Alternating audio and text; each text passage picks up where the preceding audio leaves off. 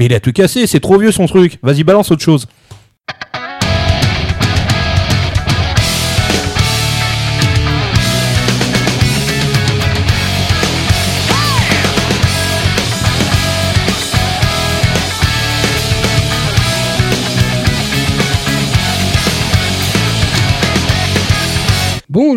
Bienvenue pour ce numéro 15 de MangaCast Omake, le numéro d'avril 2014. Comme vous vous en êtes rendu compte, on a changé d'opening theme euh, pour euh, un peu démarquer euh, l'émission MangaCast Omake de son, sa grande sœur MangaCast. On a décidé de changer d'opening et donc d'en avoir un qui lui soit propre. Merci à Kobito d'avoir corrigé de lui-même. Bah ouais, je, je- je suis là pour veiller au grain. Et puis bon, tu m'as dit que je pouvais pas faire la chanson tout mimi à la bouche. Alors bon, voilà. Eh ben écoute, je pense qu'on pourra la faire. Miaou. Ouais. En fait, non, on la fera pas. Bah, c'est pour ça que tu. Oui, voilà, c'est ça. Au sommaire, comme d'habitude, des mangakas Tomake, nous aurons nos chroniques manga, nos chroniques animées, nos survols, nos coups de cœur et bien entendu les coups de gueule du mois. Pour animer cette émission, en plus de moi-même, Kubo se trouve autour de notre fabuleuse, merveilleuse, somptueuse table en formica beige, Marcy, Bonjour à tous. Blackjack Salut à tous. et bah, Kobito, vous l'avez entendu. Ouais, enfin bon, bonjour quand même. Voilà. Bonjour. Euh, voilà. Je suis poli, moi. Oui, oh, poli, poli. Euh, poli n'a qu'un œil. Euh, on vous rappelle que vous avez comme d'habitude une fiche qui accompagne l'émission à mangacast.fr slash omake15 où vous trouverez évidemment les infos, les synopsis, les images, les liens autour des titres euh, et des animés et des machins dont on va parler aujourd'hui. On enchaîne euh, donc euh, bah, avec nos chroniques manga dont on a lu après le... Jingle. Jingle.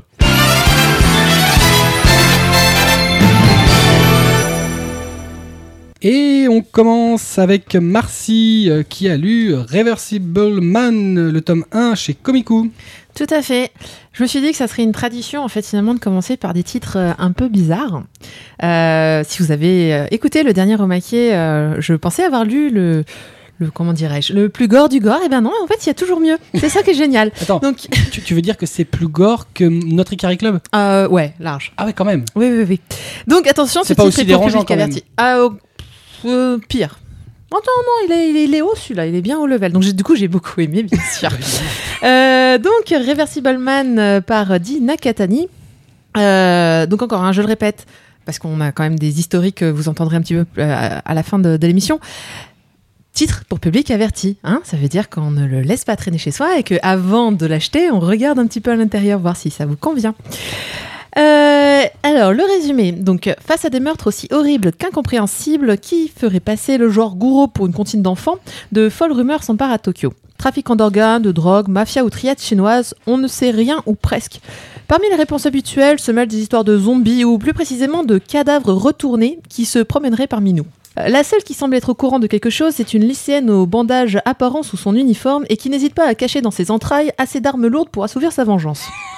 Voilà. Non, vous avez bien entendu. Donc j'ai bien dit que c'est dans son corps qu'elle cache les armes. Euh, donc d'où Euh, le titre, le Reversible Man. Ok. Non, mais là, c'est là- génial. là, on est convaincu là. Ah, eh. Là, je t'écoute, je suis. Oh. Donc, euh, si vous voulez un, un- un peu, euh, comme je, je disais tout à l'heure, euh, MPD Psycho à côté, c'est c'est pour enfants. Hein voilà. Donc, euh, on. C'est un conte pour enfants. Voilà. Mais si vous feuilletez légèrement le titre, vous verrez que c'est vraiment très sanglant, très. euh, comment dirais-je? Faut, faut reprendre le titre, en fait, euh, au sens propre du terme.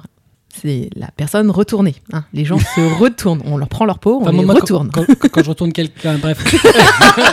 T'étais pas obligé de préciser, là, on veut pas savoir. Alors il y a de ça aussi, mais beaucoup moins. Euh, donc c'est un seinen. Alors c'est un seinen comme j'en ai rarement vu aussi bien dessiné, ce qui est plutôt assez cool parce que du coup bah, on se rend tout de suite dans l'histoire. Euh, c'est un régal pour les yeux et mon, je dirais pas que ça fait oublier les scènes un tout petit peu euh, gore, mais au moins ça permet d'avoir quelque chose de plus sérieux et euh, qui donne envie de poursuivre la lecture. euh, Sauf si bien sûr vous avez le cœur mal accroché ou vous venez de déjeuner, auquel cas je vous le déconseille. Euh, c'est en fait un peu une réflexion sur la société japonaise où en fait les gens, euh, vous savez, étouffent un peu leurs sentiments, puisqu'au Japon, c'est pas trop leur truc de, de dire vraiment ce qu'ils pensent. Ils sont pas expansifs. Ah Exactement. bah, c'est pas qu'ils sont pas expansifs, c'est qu'il y a ce qu'on montre et il y a ce qu'on pense. Voilà. Et eux, ils pensent beaucoup, ils montent un Ouais, peu. comme chez nous. Euh, oui, Ouais, moins. bon, un peu moins quand même. Un petit peu. tout petit peu moins quand même. Et donc, Et donc, euh, bah, c'est en fait dans la lignée des titres comme euh, Itchy the Killer, c'est pour un titre un peu récent et pour faire analogie, où euh, pareil, là, il y avait quand même des scènes euh, comment dirais-je? Ouais, un petit peu euh, Crade. crade? Non, crade tout de suite. Bah si, il y a quand même euh, dans Itchy the Killer, euh, il y a quand même l'héroïne man euh, Ouais, c'est- Nécrophile. Nécrophile. Ah Ouais, oui, c'est vrai. Bon là, c'est pas très très très très très éloigné. Bah en fait, ce qui, est- ce qui rend vraiment la chose un peu curieuse, c'est que l'auteur, euh, malgré qu'il parle d'un truc quand même, bon, c'est pas zombie, hein, c'est plutôt, euh, enfin, bref, c'est vraiment très Itchy the Killer dans le sens où euh, ça fait pas du tout science-fiction, ça fait vraiment seinen, thriller, mafia. Il y a plusieurs histoires.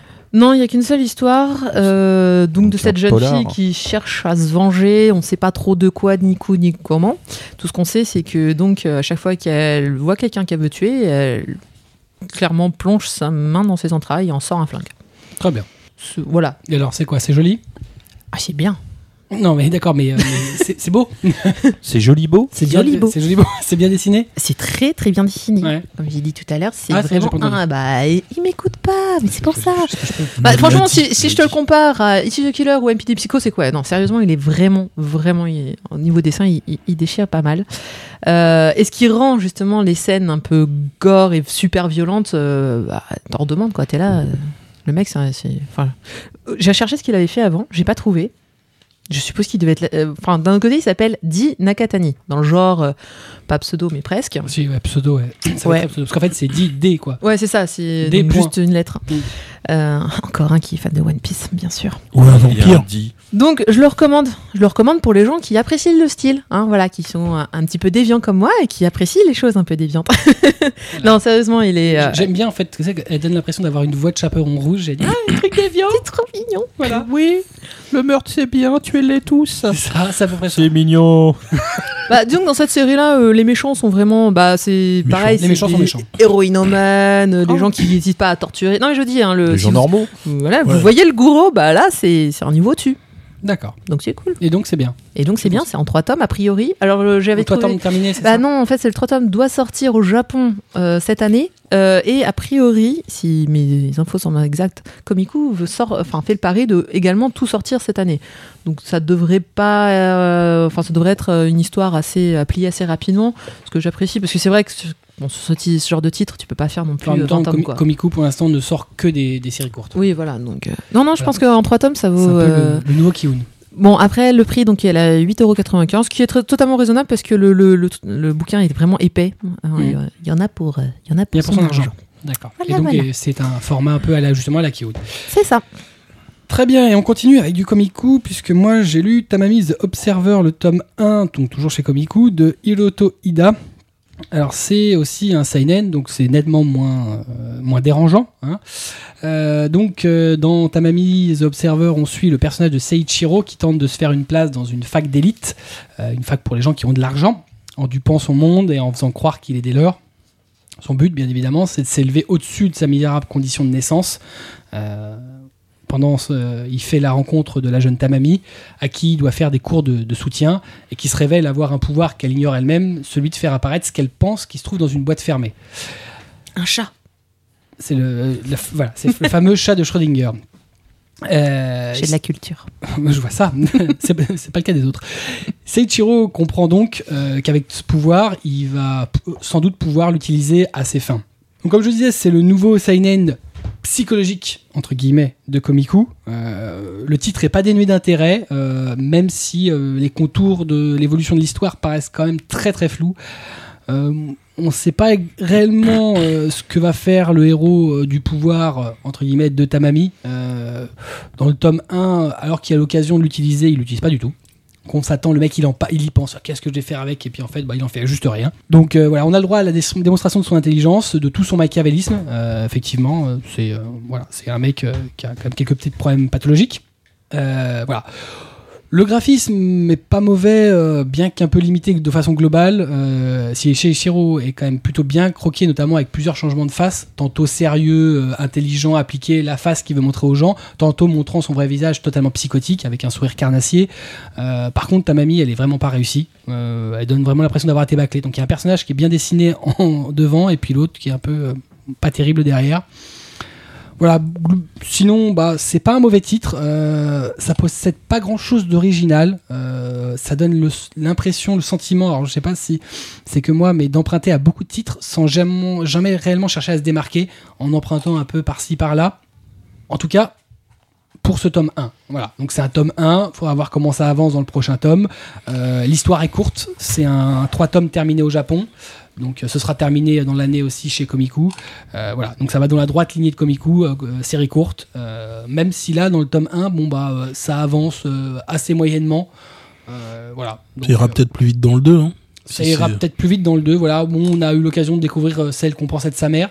Je suis même pas sûr qu'à un moment donné ou à un autre, euh, ils, ils disent que c'est sa mère, mais on se doute, qui est aussi une, une salope. Euh, Ils ont pas Non, peur mais des elle mots. arrive, euh, elle l'a pas vu depuis X années. euh, Bonjour mon fils, ah, ça m'a fait plaisir de te voir. T'as pas de l'argent à me donner, s'il te plaît? Voilà, c'est à peu près ça.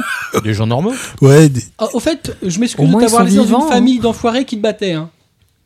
Ah. Voilà. Bah au moins, euh, regrette. Oui, mais après, demande de l'argent. C'est-à-dire que c'est un regret. elle regrette pas longtemps. Voilà, c'est ça. Ouais, mais bon, voilà, elle a dit qu'elle regrettait. Après, c'est passé, ça y est, euh, tu t'es fait battre pendant 20 ans, quel est le problème Oui, c'est vrai, t'as raison. Très bien. Te dis, très bien. toi au moins, t'as des héros qui sont vivants. hein. C'est vrai, c'est vrai, tout à fait. Ils sont, enfin, ça a peut-être pas duré, mais ils sont vivants. Voilà, donc, euh, donc, euh, donc voilà, euh, Tamamise Observer euh, chez Komiku, ça vaut 7,90 euh, et donc c'est dessiné et scénarisé par Hiroto Ida. On continue avec un titre de Kiyun Ad Astra, le tome 1 Blackjack. Oui, euh, Ad Astra de, de Kiyun. Alors, on est en, ça se passe en Sicile durant les, les guerres puniques. Donc, après deux conflits, deux décennies de conflits avec Rome, l'armée car- carthaginoise qui est menée par Hamilcar Barca doit déposer les armes.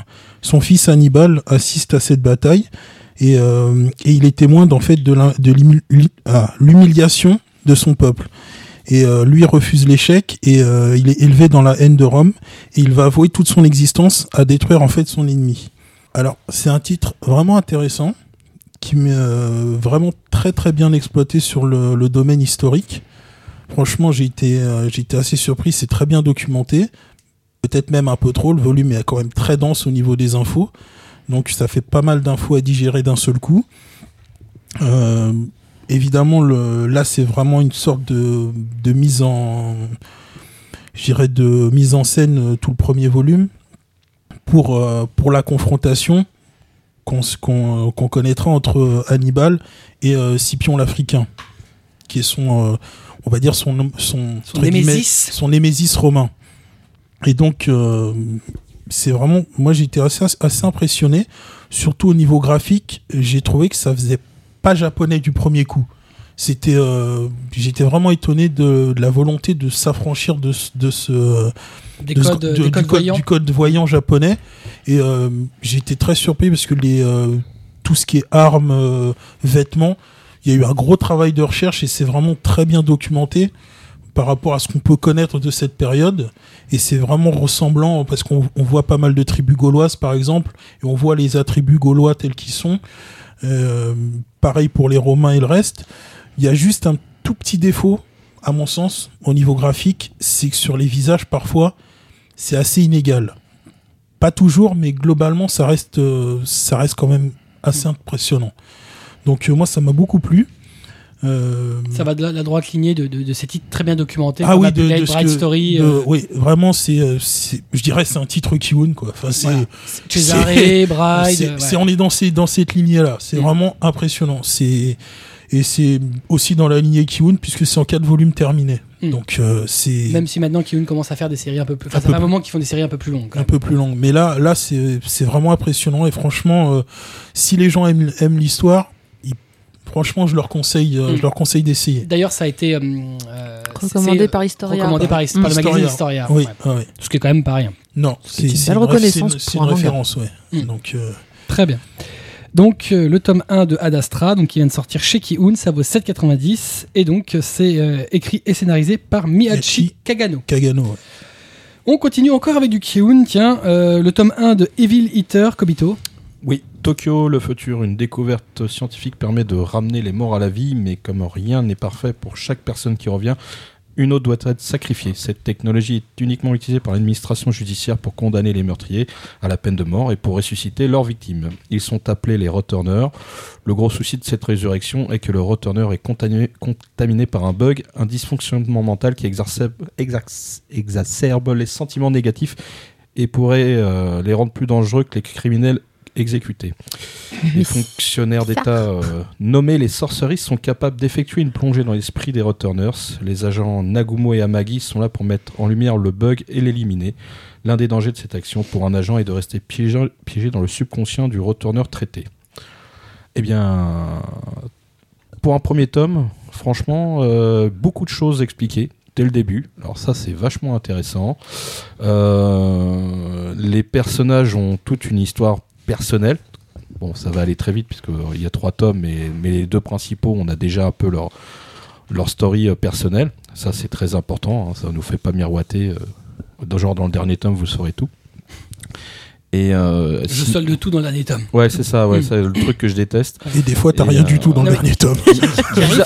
Bizarrement, euh, il y a un gros contraste entre le dessin et l'ambiance. C'est-à-dire que c'est un dessin très lumineux, des traits vraiment très fins, euh, des décors qui sont, euh, qui sont bien détaillés mais sans trop charger.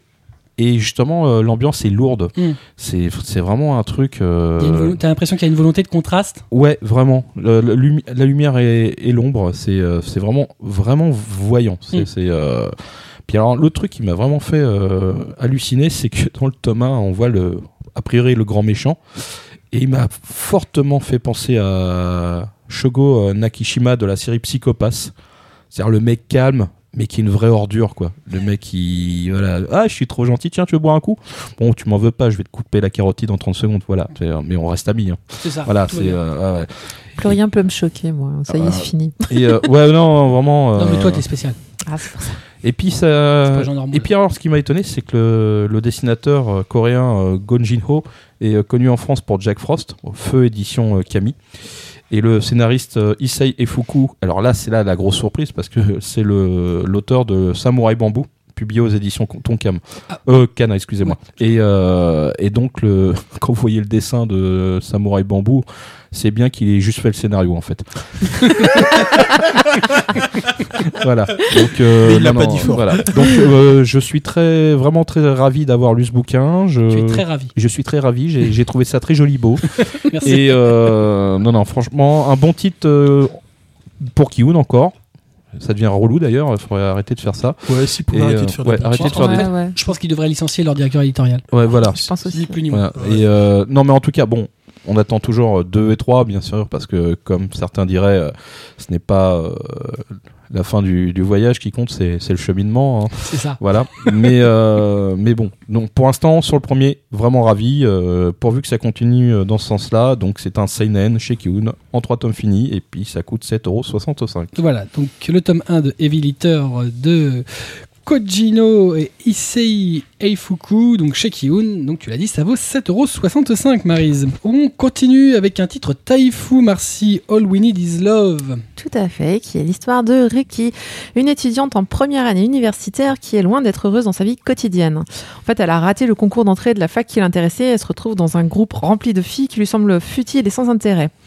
Alors, c'est pas un personnage avec un mauvais caractère, hein, c'est juste qu'elle est un peu perdue face à son avenir et puis euh, surtout face à l'amour parce qu'elle a jamais eu de petite amie et elle sait absolument pas comment ça marche alors que les filles ne font parler que de ça. Donc lors d'un travail de groupe, elle va pouvoir en apprendre un peu davantage sur euh, les filles qui l'entourent. Donc on, c'est six personnages au caractère et histoire propre et que l'auteur va diluer un peu au fur et à mesure. Euh, j'ai beaucoup aimé, mais j'aime tout moi, c'est pas drôle. Ah, C'est ce que j'allais te demander en fait. Mais Qu'est-ce voilà. que tu n'aimes pas? Dis-nous Mais c'est un Yuri. Hein. Alors c'est pas. Alors honnêtement, au premier c'est dans la tome, on peut collection pas. Yuri. C'est la collection Yuri. Pour personnage, j'appelle ça plutôt du shoujoai à la limite. euh. Alors on s'en doute, hein, voilà, la, la- la jeune fille un peu perdue en amour qui rencontre Sinana. Les Sinana couchent presque tout ensemble. Euh, C'est- ça qui est assez drôle parce qu'en fait, Ce que j'adore dans les histoires de Yuri, c'est que c'est les seuls mangas où les gonzesses, dès qu'elles elles trouvent une, une fille, elles couchent. Tu sais, Dans la, dans, dans la vraie vie ou n'importe quel autre manga, quand elles sont homosexuelles, c'est plus compliqué que ça, mais alors là, elles, le sont toutes. T'as une école de jeunes filles, c'est bon, toutes, elles y passent toutes. Encore une Mhm. fois, je ne suis pas étonnée. Donc, c'est proche de la réalité. Mais bon. Alors, non, vraiment. euh, Explique-nous ton expérience. C'est le monde de Marcy. Non, parce Non, que non, c'est- non, c'est en fait, le vrai monde, c'est pas des gens qui se butent, qui retirent des armes de leur bide et qui font tous l'amour ensemble. C'est pas vrai, ça. C'est pas la vraie je suis sûre qu'on peut faire un mix ensemble et ça fera un super titre. non, je, suis- je suis pas sûr qu'ils peuvent faire l'amour ensemble en sortant des armes de leur bide. Là, je pense que ce serait sale quand Tu as dit de quoi? De leur bide. Ah, je crois que c'est toi qui as mal compris. Oui. Excusez-moi, je suis vieux, je suis sourd, je comprends pas tout ce que vous dites. Mais ils peuvent sortir aussi des armes de cet endroit-là si tu veux. Ça, bon, bref, ça, c'est déjà vu. reviens à ton titre. Donc, Is vu. Love, c'est un titre rafraîchissant. Euh, alors, il faut le voir. euh, donc, j'ai dit qu'elle était en première année universitaire. hein, donc, on a affaire à des nanas qui ont quand même plus de 20 ans. C'est pas justement le petit titre ado avec les filles au lycée, etc. C'est un titre qui est assez mature sur sa réflexion sur l'amour. Ah, euh, l'amour, euh, l'amour avec un grand lit. Euh, donc, donc non, vraiment, c'est une vraie réflexion sur les relations humaines. Donc, bon, on a un peu tous les cas de figure. On a les filles qui sont en couple installées, on a celles qui se cherchent encore, l'héroïne qui se rend compte qu'elle est amoureuse de justement d'une nana qui a déjà un copain, enfin ce genre de choses. Mais c'est pas, c'est pas oh mon dieu qui, qui nous arrive? C'est non, non, elle assume toute, assume complètement. limite, on parle pas. on Parle même pas d'homosexualité, on s'en fout complètement quoi. Oui, c'est juste pas histoires propos. d'amour. Ouais, voilà. Euh, bon, alors par contre, euh, il y a un petit bémol, c'est on est parachuté en fait dans l'histoire assez violemment. Du coup, comme il y a quand même sept personnages principaux, euh, de suivre. ouais, pas évident de suivre. Donc euh, limite, je suis genre à Enfin, vous voyez, elle s'appelle tout de suite par le prénom, et puis toi, là, tu sais, tu fais quelques pages en arrière. C'était qui déjà celle-là? Ah, c'est celle-là. Alors celle-là, elle sort avec machine, mais elle aimerait bien coucher avec celle-là. Mais bon, donc un petit peu, voilà. C'est c'est le, le- d'ailleurs, c'est le genre de choses que je reproche d'habitude aux Coréens. Ouais, c'est ça. Tu sais, au début, t'as un truc avec les liens. Alors, ce qui est drôle, c'est parce que l'auteur l'a fait. Au milieu du bouquin, elle te met tous les personnages avec des points. J'aurais dû être mangaka. Exactement. Et elle Non, te fait, euh, bon, bah, relier les points et écrivez le- les relations entre les personnages si vous en souvenez, quoi. Ah, c'est à peu près l'idée. Non, mais c'est mignon, vraiment. euh, c'est sans fausse pudeur. C'est, c'est bien amené. Le scénario, il est assez. euh, alors, c'est un scénario un peu simple. hein, c'est juste pour mettre en avant les, les différentes situations. Donc, faut pas s'en prendre non plus à, à, à grand folichon. Mais bon, c'est en trois tomes. euh, c'est très temps, agréable. c'est- histoire d'amour, donc Oui, on va pas voilà, non plus aller chercher. euh, Exactement. voilà. On va pas demander non plus. euh, Ce qui intéresse, c'est les relations humaines et, euh, et plus, voire plus. et plus affinité. Euh, très bah, proche. Ju- Juste pour vous donner, euh, pour, pour donner envie un peu à tout le monde, euh, les fameuses scènes un petit peu dénudées. Non, bon, en fait, il y a, il y a trois fois rien dans le premier tome. Donc c'est pas intéressant. Euh, On va attendre le cul dans le deuxième. bah, je pense pas qu'il y aura parce que vu le, vu le genre de l'auteur, ça va rester super soft. Euh, après, vous les dessinez à poil sans problème, hein, c'est pas le sujet. Mais les vraies scènes de cul, non, il y en a pas vraiment. C'est pour ça que Yuri est un terme hein, peut-être un peu. Un peu euh, galvaudé. ouais, voilà. Shoujoai ira très bien. Oui, mais ils ont pas Shoujoai chez, euh, Non. chez euh, a- Typhoon. Oui, Il n'y a bon, pas de, il y a pas de aime dénomination. Mais moi j'aime bien qu'on donne le bon terme aux choses. Bon alors c'est par euh, Shuninta Amano qui a fait Sweet Guilty Love Bites d'ailleurs. Je sais plus chez qui. Je pense que c'est chez Taifu aussi. Euh, rien voilà rien de, de très très marquant sur cet auteur. Mais bon si vous avez envie euh, donc de payer 7,99€ pour ce titre, moi je pense que ça va- ça peut valoir le coup. Surtout que un shoujoai en trois tomes euh, c'est assez rare pour être souligné. D'habitude c'est a plutôt des one shots La collection n'est pas sûre de perdurer sur la... dans Non. le temps. Oui Voilà. donc, euh, Donc, bon. euh, ça autant en profiter tant que ça sort. Ça ne semble pas être un grand succès, malheureusement. Pourtant, on a parlé de plusieurs, euh, plusieurs titres de cette collection dans MangaCast. Euh, Donc, le tome 1 d'All We Need Is Love chez Taifu, donc de, comme tu disais, de Shuninta Amano, et ça, va, ça vaut 7,99. Moi, j'ai lu euh, aussi Crimson Wolf euh, chez Kurokawa de Seishi Kishimoto, le frère de Crimson. Naruto. Ouais, Le frère de... Non, c'est pas le frère de Naruto. Le frère de Naruto. Pas le frère de Naruto. non.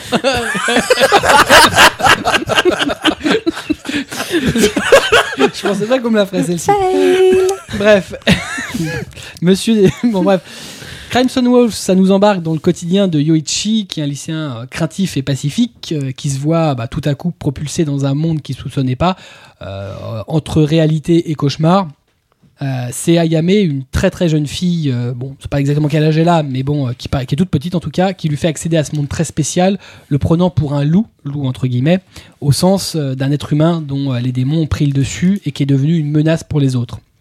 Elle-même est aussi un loup et elle a besoin d'un agneau pour la maintenir à flot. Et Yoichi est justement cet agneau. Agneau au sens de ce- celui qui est assez pur pour contenir la folie et la vague de violence. Comme je le disais, donc, c'est le nouveau titre de Seishi Kishimoto, le frère de, pas Naruto, mais l'auteur de Naruto, Masashi Kishimoto. Euh, on doit à Seishi Kishimoto donc euh, Satan euh, 666. 666 et Blazer Drive, tous deux parus euh, jusqu'alors chez Kurokawa, qui pour ma part n'étaient pas des chefs-d'œuvre bien loin de là. Euh, c'est deux titres que j'ai abandonnés très tôt, euh, tant je m'ennuyais. Et qui, euh, au niveau graphique, euh, malheureusement, je trouvais, euh, était beaucoup trop proche du style de, son, frère célèbre, publié chez Shueisha. Euh, pour ma part, euh, Crimson Wolf, c'est le meilleur manga de. On va appeler Seishi, hein, on, est entre nous. Euh, c'est son meilleur manga à ce jour. Euh, le trait s'est particulièrement affiné et il se démarque, mm, je trouve, maintenant nettement de celui de, son frère. On n'a plus l'impression d'avoir un, trait entièrement Naruto. Il y a encore des stigmates, il faut être honnête. hein. Mais mais il y a vraiment une prise de distance. Je trouve que mm, le trait est plus travaillé et euh, les décors sont plus euh, euh, fournis. Alors c'est peut-être les, assistants aussi, hein, mais je trouve que voilà, il y a peut-être aussi un travail moins intense que sur une publication comme Naruto qui a quasiment besoin de sortir bah, le plus rapidement possible et si possible toutes les semaines. Finalement, il s'en sort mieux, quoi. Euh, bah, c'est-à-dire que vu, vu- les merdes qu'il a fait avant, bof. euh, non, je suis désolé, j'ai jamais. C'est vrai que ma euh, Satan 666 et Blazer Drive. Alors Blazer Drive, c'était une commande de Sega. Qu'en plus, c'est vraiment un titre spécial. Mais je trouvais que Satan, moi, alors je sais qu'il y a des gens qui ont aimé, hein, mais alors, moi vraiment, c'est, c'est euh, vraiment. Il fallait survivre je au trouve- style graphique, je pense, surtout au début. Voilà, et puis je trouvais que voilà, il était vraiment tellement dans les pas de son frère que c'en était flagrant. Euh, c'est même dérangeant à ce point-là. Euh, alors que là, vraiment, honnêtement, je m'attendais encore à une espèce de redite, un petit peu mieux. Alors que là, franchement, euh, il se démarque à tout point de vue, graphique, scénaristique, ambiance, euh, travail. Il y a vraiment euh, quelque chose de, de vraiment bien fait. Alors, c'est une, le titre, c'est une allégorie en fait du conte du petit chaperon rouge puisqu'Ayame est le petit chaperon rouge. Alors c'est un loup qui, grâce à son agneau, va pouvoir revêtir un espèce de chaperon qui va la, la, la, la protéger. Ils sont liés euh, quand ils se battent par une, par une chaîne. Je, suis- je suis la seule à penser que euh, agneau et un loup, le loup bouffe l'agneau. Bah, euh, c'est-à-dire que Ou j'ai- trop lu alors, dans, dans l'histoire, euh, ce, qui, ce, qui, ce qui signifie, c'est que euh, chaque être humain a sa part de loup et sa part d'agneau. Donc sa part de danger et sa part de, de, de- de paix. Et euh, c'est quand la part loup prend le pas sur la part agneau où la, où la, le- l'être humain euh, bah, commence à voir la lune rouge et donc devient euh, entre dans cette espèce de monde mi-réel, mi-cauchemar. Euh, D'ailleurs, les, les loups, quand ils sont transformés, ressemblent énormément au lot de Bleach, très travaillés. Ils se transforment en espèce de gros monstres avec des, soit des pattes, des machins, un masque. Voilà, il y a une espèce de. et ils ont toujours un, un boulet, le boulet de l'agneau, qui est toujours leur part, mais qui est, qui est devenu un peu. Tout petit. voilà, qui, qui- qui est vraiment marginal. Euh, et euh, bah, Yoichi va essayer justement, alors que Ayame, euh, pour elle, elle doit tuer les loups, donc casser l'âme de l'être humain, Yoichi va justement la pousser à battre le loup et à renforcer l'âme de, l'agneau qui est en lui. Ça va arriver pour, pour éviter de, le tuer, entre guillemets, puisqu'en fait, ils tuent pas réellement, mais ils détruisent l'âme. Voilà, donc moi j'ai vraiment bien aimé le titre, je m'y attendais pas du tout. Je trouve que c'est très rythmé, je trouve que c'est inspiré, euh, c'est euh, ça a une belle ambiance, euh, c'est euh, c'est- c'est c'est un peu noir, mais, mais c'est vraiment bien fait. C'est un voilà, c'est un petit shonen dark pas désagréable du tout. Euh, le titre a une vraie énergie avec des personnages qui sont assez intéressants. Moi je m'attendais avec un personnage aussi faiblard qui se fait maltraiter, euh, qui est vraiment une, une lopette, hein, faut dire ce qui est. Je m'attendais à me dire ça va vraiment être chiant et en fait non, un il s'élève, deux il est voilà en plus il est- c'est le fils d'un d'un moine bouddhiste donc il est censé, en plus il a un point sur le Tel Il est né- Bouddha. voilà, il est né avec un grain de beauté euh, entre les sourcils, donc son père le voit un peu comme la réincarnation de Bouddha. Voilà, mais en plus, il est pacifique, donc ça, ça, ça fonctionne. Voilà, donc euh, moi j'ai hâte de lire la suite. Euh, ce sera court, malheureusement, j'aurais tendance à dire, puisque c'est en 4 tomes terminés au Japon. Voilà. Donc, Crimson Wolf chez Kurokawa, euh, ça vaut 6,80 et donc c'est écrit euh, et dessiné par Seiichi Kishimoto, le frère de. On continue avec un autre titre de Komiku, décidément, euh, c'est le numéro pour Komiku, avec Blackjack, le chef de Nobunaga, les tomes 1 et 2 qui sont parus. Oui, alors encore un manga historique. Donc Ken est un cuisinier de notre siècle, mais un jour il se réveille, il se réveille en pleine époque Sengoku. Et euh, ayant entendu parler de, de lui en tant que cuisinier de talent, vivant à Kyoto, Nobunaga Oda décide d'en faire de force son cuisinier personnel. Alors c'est un mélange un peu étrange, puisque ça, ça mélange à la fois côté historique, politique et culinaire. Alors oui, le, le mélange paraît un petit peu, euh, un petit peu étonnant, Tout petit peu. un petit peu, mais je trouve que ça fonctionne assez bien. Mais euh, en fait, lui se, se retrouve, euh, il se réveille amnésique en pleine époque Sengoku. Il sait pas du tout ce qu'il fait là en tenue de cuisinier. Celui qui est avec lui euh, lui dit tu dois survivre et son compagnon se fait tuer. Il a juste temps de l'appeler Ken et lui il ne se souvient que de, ce- que de ça en fait. Et, et euh, il vient de notre époque, c'est ça? il vient de notre époque. Mais Ça sert à quoi alors de lui faire oublier, perdre la mémoire? Ben, on sait, on sait pas exactement. La Ouais. seule chose qu'on sait qu'il vient de notre époque, puisqu'il a des flashs. Il a des flashs, en fait, euh, il a des réminiscences qui lui viennent euh, de, euh, de ce qu'il a su, mais il sait, il sait pas exactement qu'est-ce qui s'est passé et comment il est arrivé là. Mais euh, c'est assez intéressant. C'est euh, très documenté. Euh, le problème, c'est que c'est une époque quand même qui est pas très connue pour nous, qui est très difficile à aborder avec beaucoup de personnages euh, historiques très célèbres japonais. Euh, c'est vraiment toute la période de, de où des gens ont tenté d'unifier le Japon qui était divisé en plusieurs euh, plusieurs fiefs. Euh, c'est vraiment c'est vraiment très intéressant. Côté graphique, j'ai trouvé ça plutôt pas mal. Euh, juste peut-être un petit bémol sur les, les visages qui sont pas exceptionnels. Mais euh, au niveau après de tout ce qui est décor, euh, vêtements, c'est vraiment très bien, très bien fait. Il y a aussi une très grande description de tout ce qui est, euh, tout ce qui est plat. C'est un peu la base, c'est un peu la, un peu la base de l'histoire et toute la préparation des plats. Euh, le mélange, je dirais, euh, sur la partie culinaire, c'est peut-être un peu exagéré, mais moi, ça m'a fait penser un peu entre entre Toriko et le petit chef. Je sais, c'est deux extrêmes. Ah ouais, quand même. Ah ouais, quand même. Ouais. Le mec, Euh. il a réussi à nous prendre un titre historique et Oui. nous a fait c'est entre Toriko et le petit chef. J'ai dit, la côté, j'ai dit le côté culinaire quand même. J'ai bien parlé du côté culinaire. Attention. J'aimerais savoir le côté culinaire, qu'est-ce que ça donne en fait le mix de, de Toriko et du petit chef?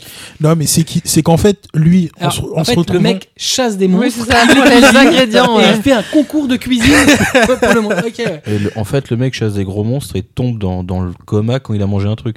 Non, non, c'est pas, c'est pas tout à fait ça. Mais le- le- quand je parle du côté euh, Toriko, c'est la découverte en fait de saveurs, puisque lui doit se débrouiller avec des ingrédients qu'il n'a pas. Dans une époque, euh, il doit se débrouiller avec des, in- avec une partie d'ingrédients qu'il n'a pas, euh, qui n'existe pas à cette époque, et il doit composer, euh, il doit composer sans. Mais une- ici, il a perdu la mémoire. Il n'est pas censé faire des plats finalement. Enfin, ne plus se souvenir justement des recettes de. C'est là, c'est là, c'est là où est la particularité, c'est que instinctivement, il se souvient, il arrive à faire, il arrive Ah à faire des plats. Ah, mais il n'est pas dans la. Enfin bref. Oui, voilà, voilà. Et il se retrouve même embarqué euh, dans une guerre où euh, Alors, où est mon autocuiseur? C'est ça. Comment qu'on fait le riz déjà? Eh ben non, voilà, il a pas d'autocuiseur, donc il doit se débrouiller avec les, avec ce qui existe à l'époque pour composer des plats. Et Surtout, où est le frigo? Il n'y a, pas de frigo.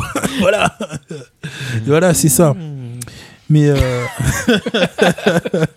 Ça me paraît intéressant cette histoire. Mais c'est assez intéressant à lire. euh, Le, le, le contexte historique aussi est très intéressant, un peu, un peu difficile pour nous euh, À saisir à saisir, parce qu'il y a, y a pas mal de notes en, en bas de page pour, euh, pour expliquer certaines choses.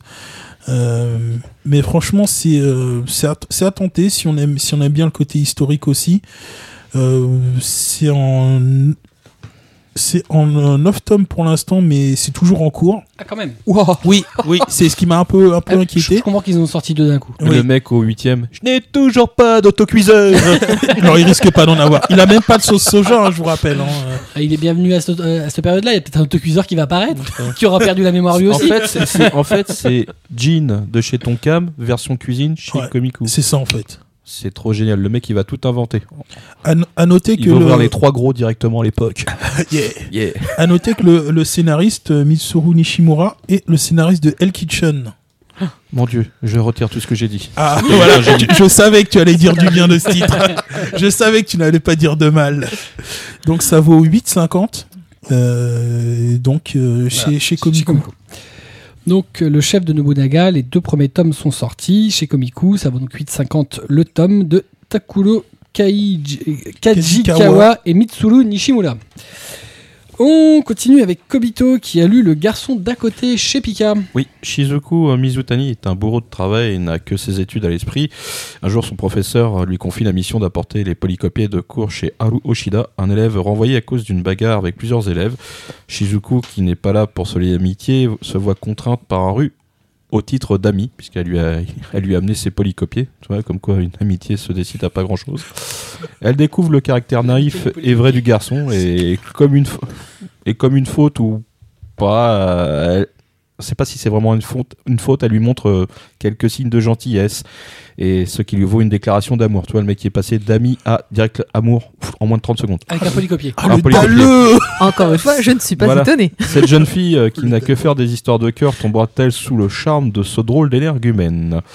Et ben oui, bah alors qu'est-ce que je me suis Non non, mais je me suis vraiment je me suis euh, vraiment bien amusé à lire le bouquin, c'était vraiment très drôle euh, parce que le gars, il passe de, de 0 à 100 en 30 secondes donc euh, voilà, alors toi tu essayes de tourner autour du pot, tu vois. Ah lui non, il est tellement franc que que c'en est presque perturbant. Tu dis oh, putain, euh, si tout le monde pouvait se parler aussi rapidement, on réglerait beaucoup de problèmes hein. Ouais, enfin, Et, si tout le monde devenait ton ami juste parce qu'on t'apporte des polycopiers. Non mais euh, tu sais, t'amènes des polycopiés, le lendemain t'es marié, tu vois. Ouais, ouais, c'est vrai. C'est vrai que dans, dans, dans son cas à lui, c'est un pas Attends, ça. euh, attends, attends. eh, Voilà. Brûle pas les étapes. T'amènes les polycopiers, tu couches, le lendemain t'es marié. Ah bah non, ouais, le surlendemain t'as divorcé, mais euh, tout va bien. C'est un Ouais, problème. On t'a emmené les autres polycopiés. Et, et entre le mariage et le divorce, tu as- tu l'as trompé. Aussi, parce que tu t'es fait une autre amie. Bien sûr, t'as d'autres amené d'autres polycopiers. polycopiers. T'as beaucoup d'amis dans ta classe maintenant. Euh, bon, sinon. T'amènes même des polycopiers au mec qui était là. aussi, ça peut tomber. Euh, sinon, là, bah, pour le bouquin, euh, l'environnement, euh, c'est classique, c'est du scolaire. euh, un personnage féminin qui n'a que faire des autres et qui s'est fixé un objectif de réussite que rien ne doit stopper, surtout pas les relations humaines en vraie reine de glace qu'elle est. En opposé un garçon qui lui vaut, qui veut lui lier des amitiés, mais qui, par un caractère explosif et naïf, ne renvoie qu'une mauvaise image. Graphiquement, c'est vachement agréable parce que le trait est plutôt épais pour le genre. Euh, moins lumineux que les titres du même genre d'ailleurs, parce que plus, plus sombre, le trait plus, plus, plus gras. Et euh, le découpage des cases est plutôt vitaminé, puisque bah, ça bouge pas mal au final, puisqu'il y a pas mal d'action avec ce, petit gars là qui est bien nerveux, et euh, la jeune fille elle-même. par, euh, elle a pas sa langue dans sa poche, donc euh, elle envoie chier, ou on va dire poliment à la japonaise, mais elle, a de la répartie. Donc non, le titre est plutôt agréable à lire. Et euh, les couves d'ailleurs, euh, Pika fait un truc assez intéressant, c'est que les couves de l'original sont juste blanches avec les deux personnages. Et eux, a priori, de ce que j'ai vu, parce que j'ai un peu cherché euh, par rapport à l'animé, ils ont réutilisé les couves des DVD. Et donc ça c'est pas mal, ça, ça fait un peu de, de remplissage, des petites couleurs, ça fait moins vide. D'accord. Un bon titre, euh, donc c'est un shoujo chez Pika. shoujo, chez Pika. 6,95 et c'est 13 tomes terminés. D'accord. Donc le garçon d'à côté, le tome 1 chez Pika, comme tu l'as dit, 6,95, euh, dessiné et scénarisé par Lobico. Euh, moi j'ai lu un shoujo pour euh, changer. Oula. Oh mon dieu. Qu'est-ce qui s'est passé? Il va mourir. J'ai donc lu euh, les deux premiers tomes sortis euh, chez Kana de Mon Histoire, euh, qui met en scène Takeo, qui est un lycéen qui est taillé comme une armoire à glace, avec un visage de brute épaisse et qui est euh, accessoirement champion de judo, Euh, évidemment, qui est plus, plus fort qu'à peu près le reste du monde, ou peut-être juste derrière Mohamed Ali, comme il le dit lui-même, Euh, et qui a malheureusement un gros souci. Toutes les filles dont il tombe amoureux s'éprennent de son meilleur ami, Suna, le beau gosse, qui lui par contre les rejette toutes. euh, sans exception. Jusqu'au jour où Takeo sauve une jeune fille d'un pervers dans le train et celle-ci elle tombe instantanément amoureuse de lui. C'est le début d'une grande histoire d'amour. C'est comme les polycopiers ça. C'est bah, limite les polycopies. C'est limite absolument. les poly- Sauf que là, elle il l'a quand même sauvé d'un pervers. sauvé. C'est-à-dire qu'il y, a- il y a quand même. Voilà. D'ailleurs, plus tu avances dans le titre, plus tu te demandes si en fait elle l'a pas kiffé juste parce qu'il a été héroïque. Mais bon, C'est Elle est vraiment quasi amoureuse. certaine. Voilà, non mais c'est voilà, est- quelque part d'un certain côté c'est un peu gênant quoi. Même si voilà, au moins ça permet de mettre de côté euh, le physique ingrat du mec euh, et de mettre en compte que euh, voilà, euh, mettre juste en avant son cœur. Mais bon, bref. Euh, en tout cas, c'est un shojo qui est quand même violemment fun et déjanté. Euh, moi, ça m'a un peu fait penser euh, dans le la rythmique à No Longer Heroine chez Delcourt, euh, dans le sens où voilà, c'est très euh, c'est très délire très euh, c'est pas un shojo d'amour euh, traditionnel c'est vraiment euh, voilà ce serait un peu plus un public nettement plus large le trait caractéristique du genre est quand même bien là, par contre, avec son ancrage très très fin. Euh, ces personnages globalement filiformes, bon, à l'exception de Takeo, qui est vraiment voilà, celui qui Ah, va il ressortir. dénote, hein. Il est grand, il est balourd, il est énorme. Les autres, ils sont tous euh, queus. Bah, on dirait un Yakuza. Et je suis sûre qu'il rougit tout rouge à chaque fois qu'elle, elle lui fait un sourire ou je ne sais quoi, non Euh, ah Ou oui, ça- non, Ou il assume assez vite la relation. Parce qu'il- que... il, a- il- il est un peu ambivalent, c'est-à-dire que quand il est avec elle, il est gêné, il sait pas trop quoi faire. Par contre, quand elle envoie des SMS, oh la journée aujourd'hui était super mortelle, j'ai adoré, c'était trop kiffant. Ouais. Voilà, réponse. Oh demain on se voit, c'est trop mortel. Ouais, d'accord. Il Ça, est pas super expansif. Il est pas très expansif. elle se pose des questions, elle lui fait super à bouffer. Quoi, il est super content, il bouffe comme un. Voilà.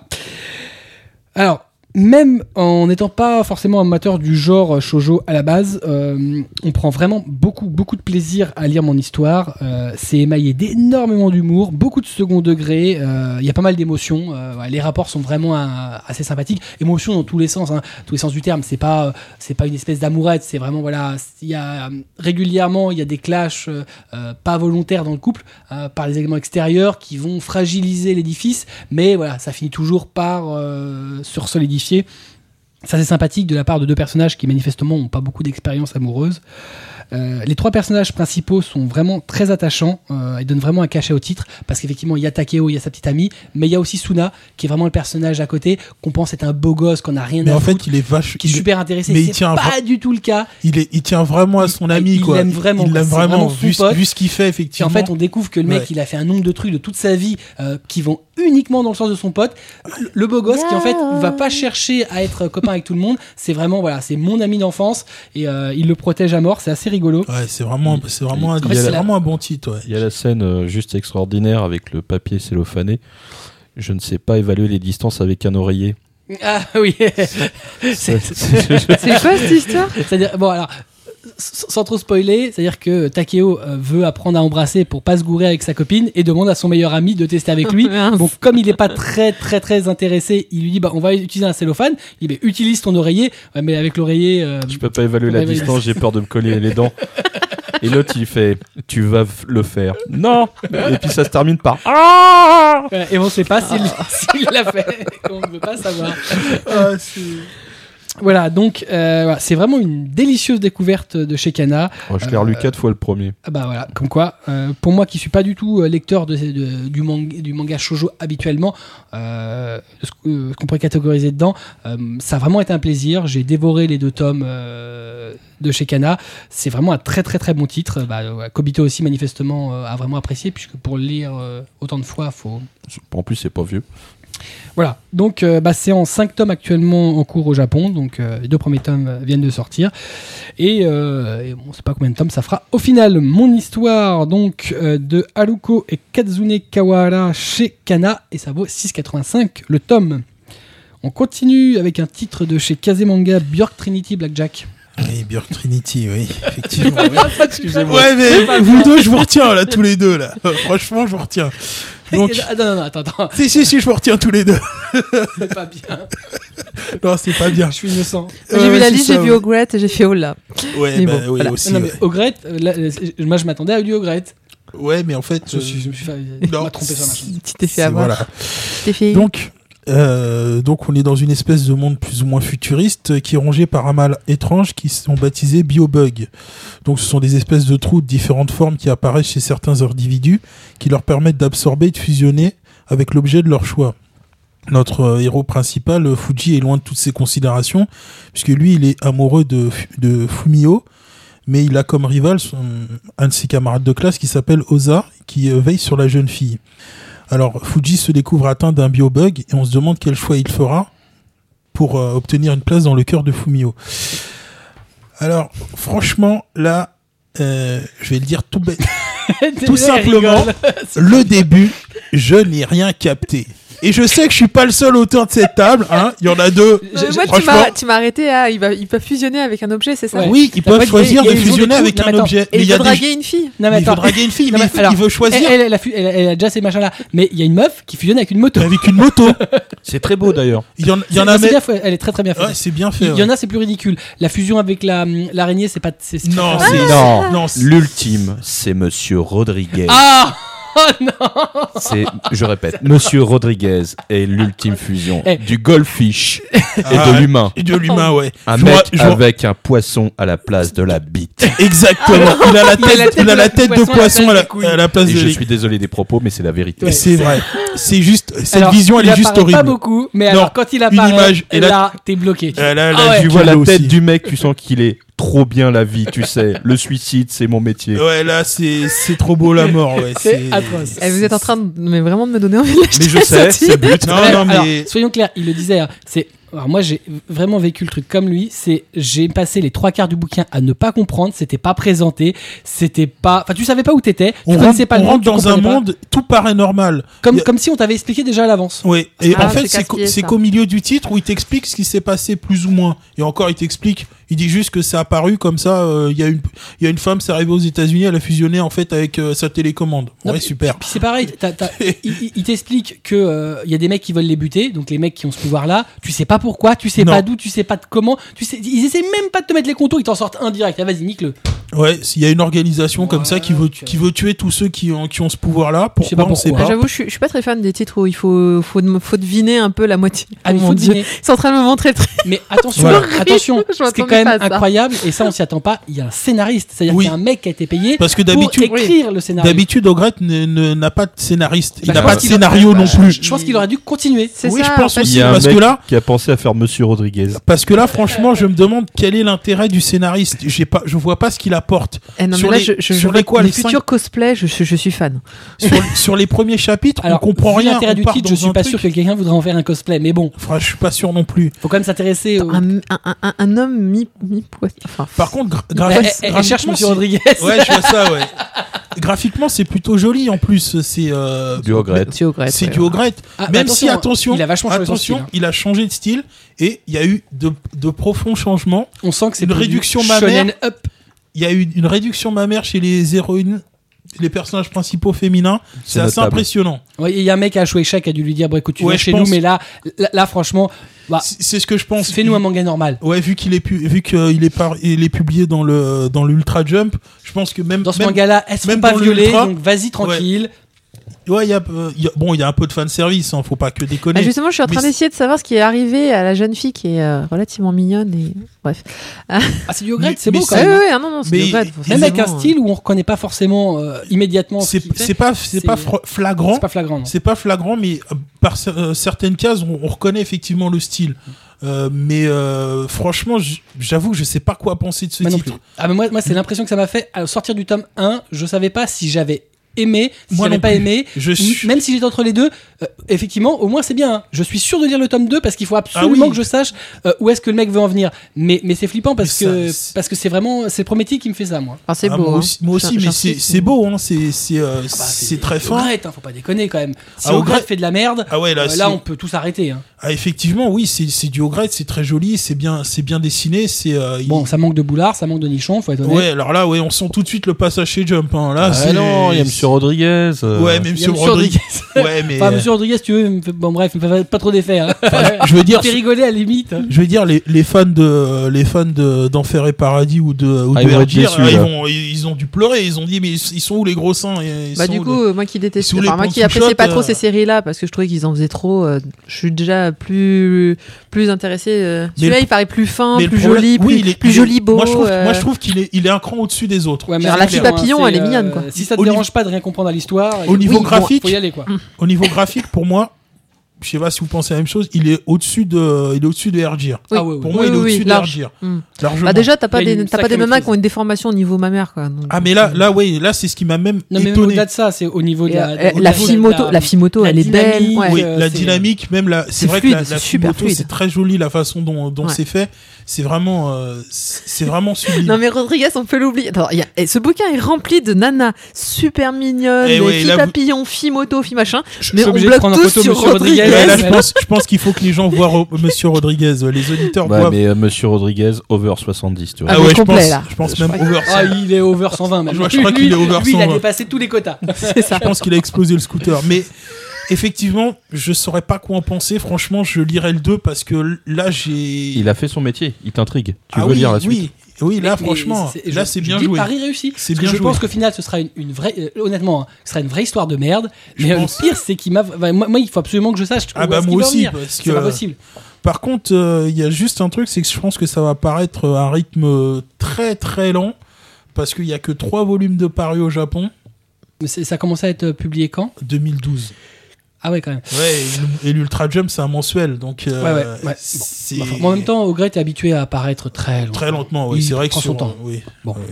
Voilà, donc le tome 1 de Björk Trinity de Oglet euh, et de Otalo Maijo chez Kazemanga, ça vaut 7,99 et on ne saurait pas vous dire si on a aimé ou si on a détesté. Bon, c'est un scénariste, on sait pas pourquoi encore, Voilà, mais on euh, sait pas. D'ailleurs, ça se trouve, c'est juste un, un autre pseudo de C'est juste un pseudo de Ogret encore. Euh, et on termine nos chroniques avec Kobito qui a lu La Tour Fantôme chez Glénat. Le décor, 1952, dans un Japon moderne, dans une ambiance au 221 B- Baker Street, un meurtre étrange, une vieille femme retrouvée, les os brisés attachés aux aiguilles du cadran d'une horloge au sommet d'une tour. Deux ans plus tard, Amano Taichi, un jeune homme sans ambition, un caractère plutôt lâche, un, un parfait loser, se retrouve victime de la même agression. La tour fantôme va encore faire une victime, mais il est sauvé in extremis par Tetsuo, un garçon au très fin avec une classe rare.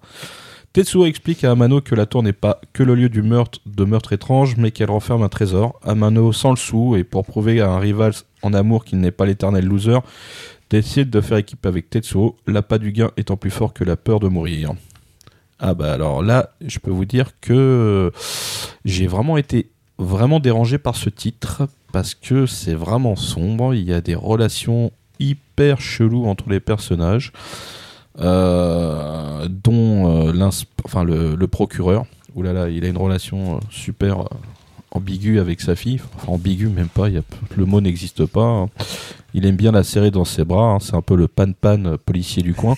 Ou euh, le Sankarea, Ouais, où voilà. il y a aussi un gros amour paternel. Ouais, il aime bien la voir grandir Voilà. dans tous les il y sens il y a autre du chose terme. qui grandit d'ailleurs. Ouais, ouais, bah quand il est derrière elle, oui, qui, voilà, il euh, Ah, il observe qu'elle qu'elle Papa, grandit qu'est- bien. qu'est-ce qui se passe ouais, voilà. Pourquoi t'as sorti ta batte derrière Voilà, oui, en fait, c'est ça. C'est très. J'avais un autre mot en P, moi, pour ce genre de personne, mais bon. Ah bon? D'abord Oh, je vous laisse imaginer. Et donc? Pépé il, il faudrait trouver le- le- la fusion de pédophile et d'inceste. Ah bah alors là, ça va être compliqué. J'en ai un dans la tête, mais euh, on va encore avoir des problèmes. Hein. Euh, euh, voilà. Puis je pense que tu auras des problèmes, toi, encore plus que moi. Bref. On va euh, peut-être éviter, hein Voilà. Donc sinon, je reviens sur l'ambiance sulfureuse et morbide. Et en fait, ça m'a fait penser dans... le- Alors là, je vais faire une digression parce que je vais par- parler de série TV US. Là, ça m'a fait penser à la série TV américaine Esprit criminel. C'est glauque que ça en peut plus, quoi. C'est c'est vraiment euh, in- inquiétant. Les personnages sont... Il y en a pas un qui a l'air net en fait. Même le personnage principal, euh, c'est un Ikimori. Le mec, il sort même plus de sa chambre. Il regarde T'avais dit que c'était moi qui devais chroniquer ce titre-là. Ouais, je sais. plu, ouais. Oui, t'aurais- Ah oui, t'aurais plu, ouais. c'est pas Ikikomori C'est un Non, i- qui... Ikikomori je, je sais plus. Oui, c'est ça. T'as dit quoi J'ai dit un Ikimori. Ouais. Et, ouais, C'est. Kiko. Et ouais. Kiko, Ah, ah ouais, Kiko. excusez-moi, j'ai fait un raccourci. euh, Moi, je le fais autant le pour temps moi. aussi. Et euh, ça. le mec, Enfin, le mec qui enferme- reste chez lui, quoi. Ouais, il reste chez lui, il, il mate des, des, des magazines porno. euh, Tiens, j'en ça- avais un chez moi ouais. aussi, dans Reversible Man. Un magazine il porno. Ah non, je croyais que c'était chez toi, tu m'as fait peur. J'ai cru que avait tu disais t'avais- euh, Non, mais j'ai cru que d'accord, j'en- ok. Ouais, j'ai entendu. La femme parfaite. Non, c'est même pas ça, j'ai cru qu'elle allait dire j'en ai un chez moi comme ça, tu vois. Alors, de quoi tu parles? Tu sais, Euh, je pense que tu vas avoir des demandes en mariage. hein, mais Ah, c'est, euh, c'est- c'est- Non, le problème, c'est qu'ils sont peut-être pas louches. Ils sont peut-être un peu louches, les mecs. Ouais, je pense que c'est possible. Mais... Non, mais Tu le. veux que je te je prête pense- mes magazines porno Ah, ah, attendez, parce qu'il y a un mec qui a des magazines porno, il est louche. Ah bah, je suis super non, mais louche s'il veut alors. te les hein. prêter, Ah. il y a. il- Ah oui, non, s'il veut Ça me va. prêter, C'est non, bon, les c'est mecs, arrêtez, peu- de, faire- arrêtez de nous le dire. On sait que vous avez des trucs de cul. Bon. Ouais, voilà. Ah non, mais j'assume moi. Euh, donc, je reviens à mon titre parce que quand même, Oui, il n'y a oui. pas que ça. Euh, ça tourne entre thriller et fantastique. Parce que euh, autant euh, les enquêtes sont, ont l'air euh, clairement euh, chiadées, autant l'apparition de la tour, euh, le personnage qui commet ces meurtres est plutôt fantomatique.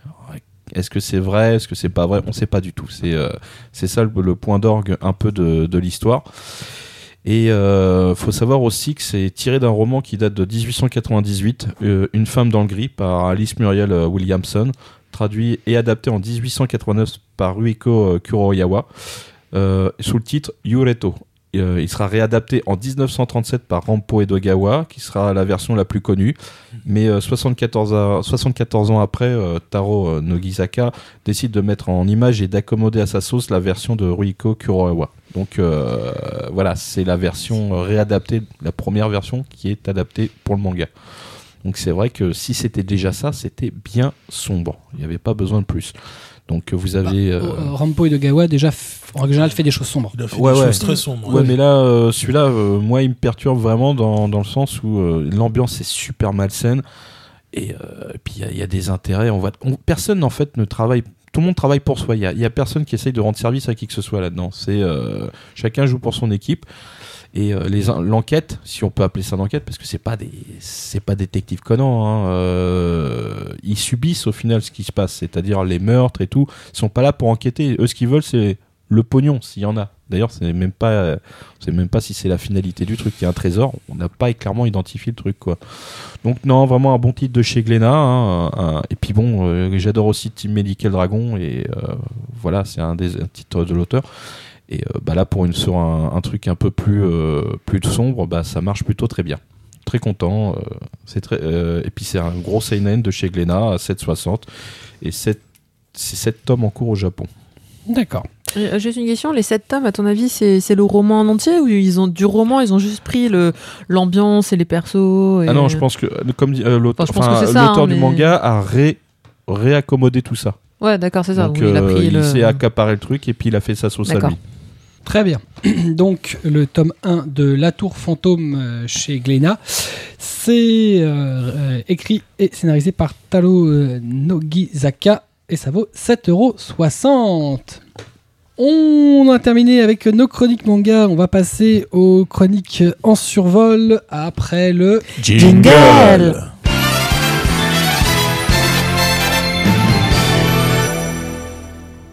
Et on commence avec Marcy qui a lu le tome 6 de Silver Spoon chez Kurokawa. Tout à fait. Et en plus, euh, moi je dis Silver, mais enfin je suis vraiment française là pour le coup. Oh. Euh, alors, eh ben, qu'est-ce qui se passe un petit peu dans ce titre euh, très. euh, comment dirais-je? Au début, tout le monde s'attend à quelque chose de ces campagnards. Bon, bon je pense pas qu'il y ait besoin de remettre en situation ce titre qui est archi connu. Mais bah, finalement, on avance assez bien dans ce tome 6 parce que ça parle plus juste euh, bah, des études que fait le héros, la campagne, etc. Euh, là, c'est un tome entièrement sur euh, les courses de chevaux. Donc on devient complètement expert hein, sur les courses de chevaux. Vous savez comment fonctionnent les pénalités, qu'est-ce que les chevaux doivent faire, qu'est-ce que les cavaliers doivent faire. Et le pire, c'est qu'en fait, assez intéressant. Après, ça se lit très très vite parce que justement, euh, on se concentre pas du tout sur ce tome, sur les personnages, ce que j'ai trouvé un petit peu dommage parce que je trouvais justement qu'on tire un peu en longueur sur. euh, on aimerait bien que ça avance un peu. Et Ah, c'est son intérêt quand même de faire euh, tenir un peu plus longtemps. hein. Oui. C'est un manga au long cours. hein. bien sûr, mais là, c'est vrai que ces C'est derniers flagrant. Ouais, ça, de 5 et 6, j'ai trouvé que ça, on était trop axé justement euh, sur euh, bah, la fête de l'école qui arrive, sur les chevaux, Ouais, beaucoup mais bon, sur la, les chevaux. La fête de l'école, c'est c'est un poncif du manga shonen. Il est vrai. Tu ne obligé. peux pas. Et, et- et le- le- voilà, la, la- la fête, elle va te donner enfin, plein d'éléments qui sont autour. C'est c'est obligatoire. Et on- à mon avis, on en aura une seconde dans le cours de l'histoire. Ouais, mais faut, dans ces cas-là, tu mets un petit peu en avant le personnage, tu mets un- ou les personnages d'ailleurs. en même temps, ils ont pas mal mis en avant. Elle, Ah, elle- elle les a bien détaillés jusqu'alors. Sur ce tome-là, je Non, mais avant. Ah oui, avant. On, on- on a eu, on- ils sont bien Ah, installés. elle est, elle est soft hein, sur le sur l'avancée. Euh... bon, je parle pas de la- de l'avancée de la relation entre le héros et éventuellement Ah, euh, la nana qui existe quasiment qui pas. Ok, voilà, qui, continue d'être C'est-à-dire que bon. Mais euh, non, mais néanmoins, euh, sachez donc, si jamais vous vous disiez, bon, je sais pas si je vais continuer le titre, etc., que, euh, sans vouloir spoiler, euh, à la fin du tome 6, on fait un, je pense, assez grand bond en avant qui donne vite envie d'avoir la suite. Euh, bah, moi, personnellement, c'est vrai, j'aime bien l'environnement de, euh, de Silver Spoon. Euh, j'aime bien le fait qu'on découvre un peu la campagne, ça me donne envie de manger bio. En plus, je viens de me faire le reportage, la Made in France. Euh, voilà. on fait de la pub pour les autres. On fait un Oh, peu Canal Plus, Canal+. tranquille. Tu, tu voulais. Parce que t'aimes pas la campagne? C'est bien, les, les trucs bio, tout ça? Aussi, si, si, bon. Non, bon, sérieusement, euh, c'est vrai que ça, ça donne un. euh, enfin, je trouve que le titre arrive vraiment à point nommé euh, dans, dans, nos, euh, dans nos étagères. Mais je- j'aimerais bien un petit peu qu'on se reconcentre sur les, sur les persos, sur les héros. J'aimerais en apprendre un peu plus. Je sais pas. que- En fait, j'ai l'impression que c'est une bonne poire. J'en ai marre de le voir bonne poire. T'as l'impression que c'est une bonne poire Ah, Moi, je trouve que c'est un gros enfoiré. C'est- Intéressé, euh, une grosse. euh, il dit oui à suffisant. tout Il aide Pas- tout le monde, il dit oui à Non, tout. et- Au début, au début, ouais. Au début, franchement. Non mais oui, d'accord, là, là, là, il commence à, mais mais pour l'instant t'as pas vu de facette changer. Effectivement, on est passé du mec suffisant qui, il y a quand même à certains moments, tu vois, qui réfléchit. Au pour- début, ouais. même, même, même, même après, pour, euh, pour s'arranger, quand il est euh, employé par la famille de la gonzesse, ah, histoire de bien, comme se bien faire, euh, faire bien voir. euh, C'est des Ah ouais, réflexes pas- c'est le, c'est le réflexe Tokyo, tokyoïde, ça. Ouais, c'est le réflexe mais, tokyoïde, mais, qu'il a, euh, mais- Ouais, mais, pas un seul c'est- moment, les- les- j'ai l'impression que les gens lui renvoient l'ascenseur, tu vois, dans, dans, dans Tu tout le truc. Ah, j'ai l'impression qu'il en prend il- plein la gueule, il ils apprennent la engueuler vie. et tout. Mais ils lui apprennent la vie. Ah oui, non, ça, on est d'accord. Ils Mais apprennent bon, la vie, pas, vraie, euh, quand le mec il voit un cochon, ah il est mignon, il est mort. Non, on le bouffe quoi. Attaque, vas-y, on se bat les couilles, tu bouffes. Allez, eh, tu veux de sauciflard, allez, c'est parti. Voilà. C'est C'est la, la vie. Alors, je C'est suis d'accord, c'est la vie, mais quand même, C'est pour un- le, pour le mec qui, t'as l'impression, a quand même bien bavé avant d'arriver, d'en arriver là, parce que c'est c'est un peu ça l'histoire, hein, c'est qu'il en a. Ah, je trouve pas, moi. Le mec, il a choisi d'être là, justement, euh, en considérant pour- pourquoi il gros- choisi Bah, C'est parce- c'est parce un que faux choix, quoi. Il, il, les, il les pensait que c'était des gros teubés de la campagne. Ouais. Je vais tous les éclater, je serai le premier assurément. C'était ça son idée, c'est C'est vrai qu'il a- que Sauf, a que. c'est Il voulait la facilité. Il s'est dit dans un lycée agricole, je vais y arriver direct. Mais je l'aime bien, moi, c'est- je le trouve gentil, je le trouve trop gentil. En fait, le groupe, enfin, euh, le pire, c'est que pour nous qui sommes tous des citadins, en fait, ça nous renvoie notre propre image, Ah oui, et clair. l'image qu'on a de, de- de- des- des- des camp- des- des- des fermiers et euh, bah, de- d'éventuellement des, des- des enfants de fermiers. On se dit, ouais, c'est tous des gros teubés, euh, ça traite les vaches le matin, ça fait bouillou dans la journée, et ça va se coucher. Et euh, voilà. Ça, Et en fait, c'est non. et- et je suis ravie vrai d'être une citadine qui n'a pas autant de préjugés sur la Non, campagne. mais je grossis le trait, Ouais. mais c'est un Mais peu ça. oui, oui. Et, et- et c'est ce qu'elle dénonce à travers ça. euh, Et elle le fait- elle le fait très bien en plus. Elle le fait elle- excellemment Elle le fait bien. D'autant mieux que c'est son enfance Mm. et qu'elle vit maintenant à la ville. Donc forcément, elle voit le contraste, elle voit comment les gens, euh, évidemment, c'est un Voient la manga, donc Oui, oui, c'est- grossi, mais- mais c'est quand même ça. Enfin, quand tu vois les, les, les personnages qui commencent à parler avec leur propre accent, etc. tu- tu- Oui, là, là, clairement, tu. Enfin, moi, en parisienne, tu sais que. Ben oui, j'ai un accent, mais non, non, c'est les la autres qui ont un rivale. accent, moi, non. La rivale en équitation. Oui, il Ah oui, en alors, équitation, elle, est elle est- You Elle, est se énorme. met à parler le patois. Moment. euh, Moment. Moment. Et tu, Toi, je parle tu- comme tu ça, sais moi. quoi Je n'envie pas l'adaptateur de ce manga. Ça doit être très compliqué. Alors, maintenant, il faut que j'arrive à adapter pour qu'en fait, ouais, c'est ça. Il faut que je trouve X patois. Ouais, voilà. ça, Ah, on en a pas mal des patois, nous aussi. euh. Ouais, mais faut, faut pas que ce soit. Enfin, le problème, ce c'est faut pas que ce soit trop marqué parce qu'après, il y a des gens qui vont gueuler. Tu vois, Ouais. c'est toujours l'espèce d'équilibre on dans peut pas- l'adaptation. On peut pas faire un Mais patois, on aura euh, l'occasion de reparler d'adaptation prochainement dans un manga cast. euh, Voilà. Mais donc, euh, non, non, je, on continue. Un super titre. Alors, euh, pour moi, en plus, qui aimait pas du tout cet auteur, bah, du coup, je me suis un peu réconcilié avec. Euh, voire même qu'un jour, je vais lire jusqu'à la fin Full Metal Alchemist. Je ne désespère pas. Euh, Avec une, une fin qui est nettement meilleure que celle de- du premier animé. Ah oui, qui n'a rien à Et je regarde pas d'anime, donc de toute façon, Bah écoute, ça, euh, je, je- je n'aurais pas eu de gâchis. Donc voilà, donc euh, continuez. euh, c'est un, super titre. Euh, Ça apprend des choses et euh, je trouve que ça apprend, Non, que ce soit au Japon ou en France, le, ça apprend le les mêmes pire, choses. c'est que C'est ça- cool. moi, ce que je vois, c'est même pas le fait, ce que ça m'apprend sur la campagne japonaise, c'est vraiment en fait que c'est juste naturellement un super shonen, un super shonen écolier en plus. C'est ça le pire. C'est un Shonen. vrai bon, shonen, un bon, bon shonen de, de lycée. On a juste changé l'environnement, mais elle maîtrise tellement bien les codes qu'il n'y a aucun problème. Ça passe d'enfer et elle te fait passer son message Mm. et c'est encore plus fort. Et c'est pas comme si on en avait pas des, des shonen Non. écoliers, quoi. C'est surtout ça. en Et, plus. Oui, non, et, c'est clair. et on comprend pourquoi Ouais, elle, bah, a, à la elle- campagne, elle il y a a, pas. euh, le titre a autant de succès, il a autant de prix. Voilà, donc le tome 6 de Silver Spoon, on est censé faire un survol, c'est un très long survol chez Kurokawa, donc de euh, la grande Hiromu Arakawa, euh, et ça vaut 6,80. Moi, j'ai lu, ça va être beaucoup plus court, euh, le second tome de Fate Zero que j'a- dont j'avais chroniqué le premier euh, dans le Mangaka Stomake 13 en février dernier. Donc chez Ototo de Shinjiro et Gen Urobuchi au scénario, d'après euh, le Type Moon. Alors, Fate Zero, rapidement, parce que de toute façon, bon, le synopsis déjà d'origine est assez court, et là, bon, un peu plus encore. Non, mais faut être honnête, voilà, c'est un shonen de baston, donc très Ah clairement, oui, oui, voilà, et on va se friter. Donc, on sait- voilà, euh, le pitch, c'est euh, des euh, magiciens ou des pseudo-magiciens qui euh, se battent via des servantes, donc des, des esprits de nobles chevaliers d'antan. Donc, ils en ont tous avec des caractéristiques spécifiques. Et pour la guerre du Saint Graal, dont on ne sait pas euh, ce que c'est euh, au début. Donc évidemment dans ce tome 2 on, poursuit cette fameuse bataille pour le Saint Graal. Euh, le tome 1 nous laissait sur le début de... Enfin sur une, bataille future entre le servant Saber, qui est l'héroïne, et le servant Lancer. Donc évidemment ça débute. Et voilà, comme c'était promis, évidemment un autre euh, servant Rider apparaît et se lance dans la mêlée. C'est à peu près comme ça qu'on pourrait résumer le tome, c'est quand même assez court. Il n'empêche que euh, ça enlève aucune qualité du titre parce que voilà, c'est pas le Ah scénario, hein, c'est est pas efficace. son intrigue qui, euh, même si elle reste euh, sympathique, mais qui fait le sel de- du titre, c'est vraiment bah, son dynamisme, son, ses, euh, ses batailles. Voilà, c'est toujours aussi joli. Et ça, c'est vrai que je leur souligne, le, le manga adapté de Fate Stay Night qui était paru chez Pika était dégueulasse. C'était pas beau du tout. Alors que celui adapté de Fate Zero est vraiment très très très beau. Euh, c'est un beau découpage, c'est bien dynamique. Shinjiro travaille vraiment bien. Il a respecté le chara design original euh, et ses planches sont vraiment bien. On n'a pas le sentiment d'avoir une adaptation d'animé, pas proprement dit. Si on n'a pas vu l'animé, honnêtement, c'est un manga qui se lit à part entière et qui est pas juste un produit dérivé. Euh, voilà, donc l'histoire se suit vraiment avec plaisir. Bon, ça se lit vite, hein, faut être honnête. Voilà, c'est des belles planches de baston. Euh, c'est toujours aussi agréable euh, à parcourir euh, et ça mérite le succès qui est le sien parce que le premier tome est en rupture chez Ototo et c'est mérité parce que c'est vraiment un bon titre de chez Ototo, un de leurs meilleurs qui est sorti jusqu'alors, en tout cas un de ceux qui a le plus de succès. Donc le tome 2 de Fate Zero chez Ototo, ça vaut 7,99 euh, et donc c'est dessiné par Shinjiro, c'est scénarisé par Gen Urobuchi d'après les travaux de Type Moon. On continue avec Blackjack qui a lu le tome 10 de Billy Bat. Billy Bat de Naoki Urasawa, donc euh, on continue toujours. Takahashi dans- Nagasaki. Takahashi Na- Nagasaki, euh, The. Brain. The Brain. The Brain.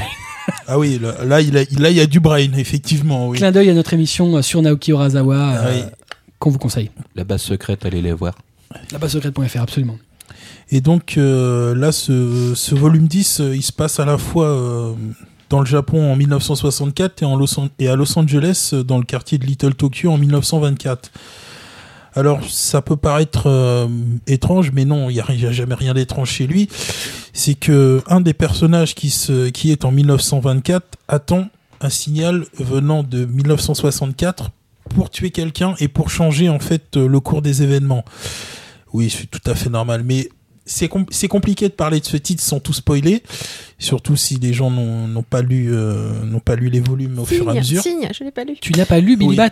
Alors là, Tu as peut-être raté la plus grande œuvre d'Urasawa. non, je- Mais euh, pas loin. co- comme toutes les œuvres de Urasawa, j'attends que la série se termine pour tout faire d'un coup parce que je suis incapable d'attendre. Ah oui, T'as de la chance que ce soit chez Pika et que tu risques de les trouver. parce qu'il y a d'autres. Oui, Ça, ça- ça- ça, je- aujourd'hui, je- dans le manga en France, c'est risqué d'attendre. euh, Ouais, Oh, pas du Urasawa, ça.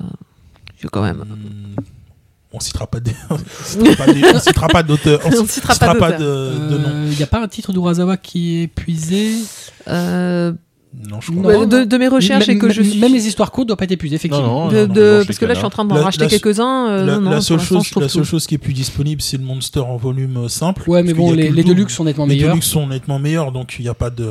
C'est a pas très grave, avec des planches retravaillées. Ouais. 320 Century Boy, ça Ouais, ressort en et, deux. et attendez, les Happy sont tous disponibles? Oui, C'est pas vrai, si, si. Si, je crois qu'ils le sont tous, ouais. Même chez Panini, ça arrive les miracles. Ma foi. Bref, Billy Bat. Et donc 10. Donc Billy Bat, c'est toujours aussi, euh, ça tient toujours autant en haleine, c'est toujours aussi passionnant, mais il faut vraiment lire au fur et à mesure et euh, il y a des moments, je pense qu'il faut se faire aussi, euh, faut se relire les tomes précédents. faut se relire les tomes précédents. Comme toujours chez Ah, voilà, là- c'est ça, le- c'est juste. J'adore, hein, il- c'est un génie, mais, euh, C'est un- génie Mais dans ce qu'il fait. C'est d'une densité qui est c'est juste phénoménale.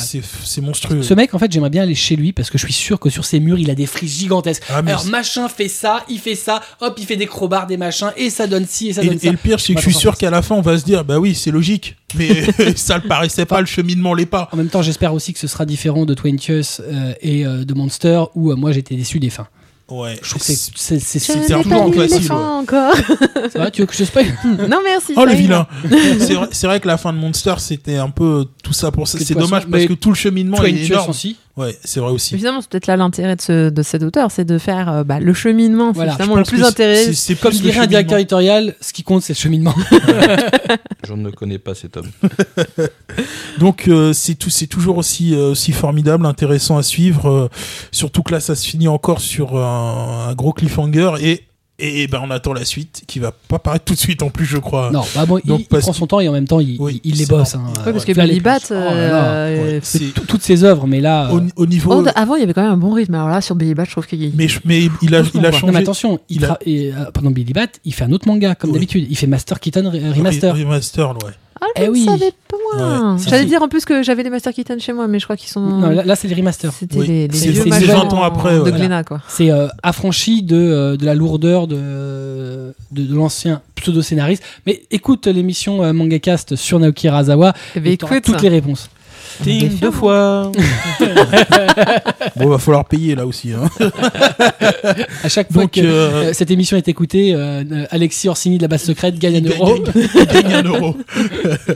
Et donc, euh, oui, parce qu'au Japon, il y a 13 volumes. Donc, euh, on est quand même très proche.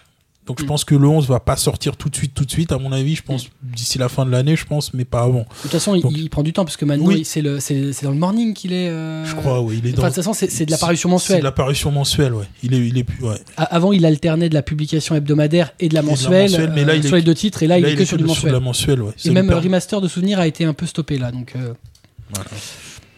Mais bon, en même temps, il, il a, une fois n'est pas coutume, euh, son co-scénariste est vraiment crédité et bon, donc du coup, a priori, il s'investit encore plus.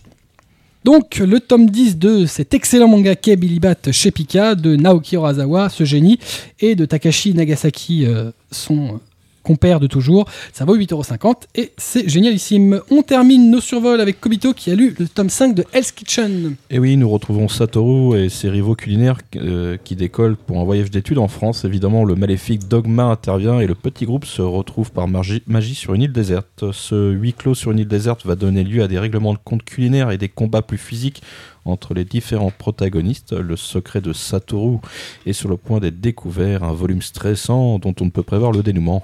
Vivement le tome 6.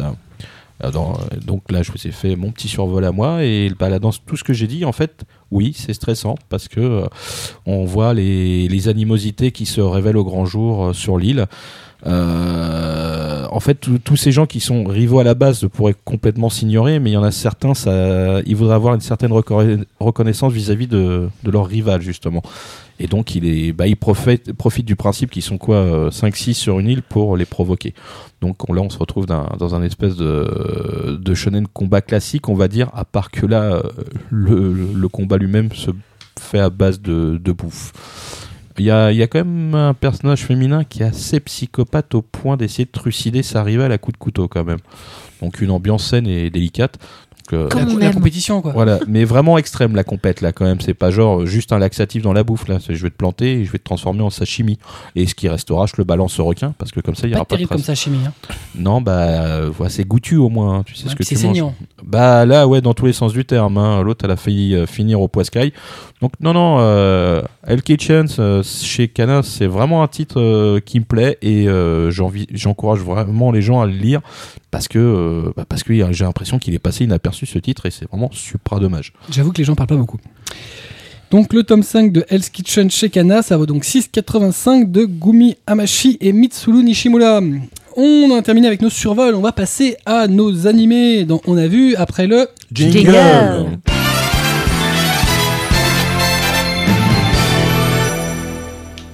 Et on commence avec Marcy qui a vu Patema et le monde inversé. Au cinéma. Euh, alors, on est en fait, euh, on estime, on peut dire sur Terre, dans un futur. Donc après une catastrophe écologique, euh, notre Terre se retrouve séparée en deux mondes inversés et les deux mondes ne se ne ignorent en fait l'existence de l'un et de l'autre. Nous avons un monde souterrain et un monde euh, bah, à l'air libre, j'ai envie de dire. Alors, c'est- non, j'ai du mal à expliquer parce que c'est ça. pas évident. Je vois que l'air très compliqué. c'est très compliqué. Non, en fait, c'est la gravité est inversée. Ce qui fait, Ce qui fait que... euh, bah, ce qui fait que si on était a- dans cette pièce, moi je serais au plafond et a- toi tu serais il y en a- ici. Il y en a qui marchent sur le, sur le... En fait, euh, chacun marche sur le même sol et en fait, ils sont inversés les uns et les autres. Exactement. Euh, Tout le monde marche sur le même sol en réalité, sauf qu'ils sont pas dans la, la, gra- la gravité. C'est même encore un peu plus compliqué que ça, mais on va pas spoiler. euh, Très bien. euh, alors, euh, d'ailleurs, en par, J'ai rien Bon. compris. mais Vas-y, continue. mais par, par juste du principe Parce que tu comprends il y a deux de gravi- il y a deux gravités. En haut et en bas. Non mais t'aurais pas dû, t'aurais pas dû. Non, excuse-moi, continue. Je ne sais pas ce qui m'a pris. Continue, s'il te plaît. Elle Non, va, si vous- va si- sortir si une vous arme de son si- bite, tu vas voir. Si, si vous partez du principe, voilà, il y a deux, il y a deux mondes avec deux gravités différentes, euh, donc avec des gens qui marcheraient effectivement euh, sur notre sol et des gens qui marcheraient au plafond, et que tout cela est parfaitement normal.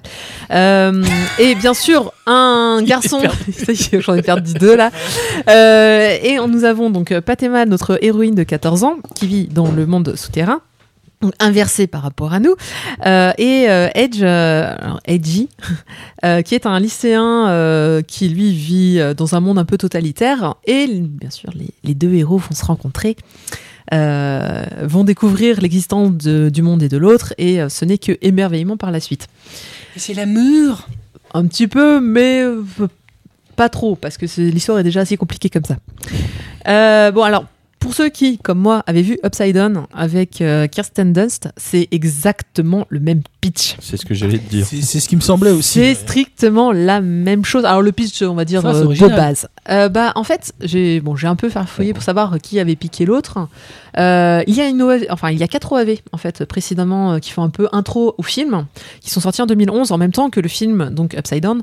Donc on sait pas trop qui a pompé l'autre. On suppose que c'est les Américains qui ont quand même pompé euh, le, Bah voilà, tout de suite. les Japonais. Ouais. Bien sûr, je vais que sur des Mais forums d'anime. non, Alors bien sûr, c'est la faute aux Américains. Voilà. Ah ça oui, s'appelle bah- Manga Cast. Donc de toute façon, les ricains, c'est des salauds. Exactement. Des salauds. Non, plus précisément, c'est parce que la version japonaise est bien plus poussée dans les explications et beaucoup moins euh, sirupeuse et légère que le film que j'ai- Upside Down que j'avais trouvé justement euh, trop soft et trop mielleux. Enfin bref. Alors que là, on est Ça dans. reste à des Américains. hein.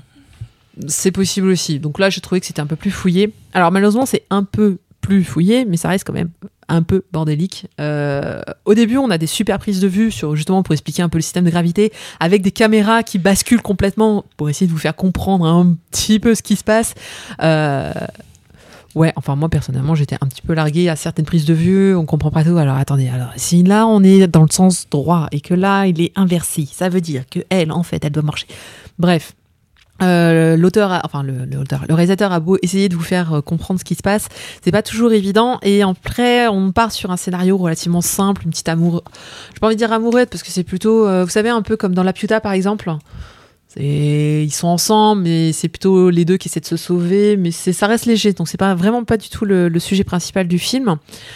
Mais après, ça devient très compliqué parce que il y a, il y a le, on va dire, une critique encore sociétale sur euh, le totalitarisme, sur euh, un méchant qui essaie d'imposer euh, les gens doivent être comme ça, le monde doit être comme ça, et tous les autres, c'est que des méchants qui doivent brûler en enfer.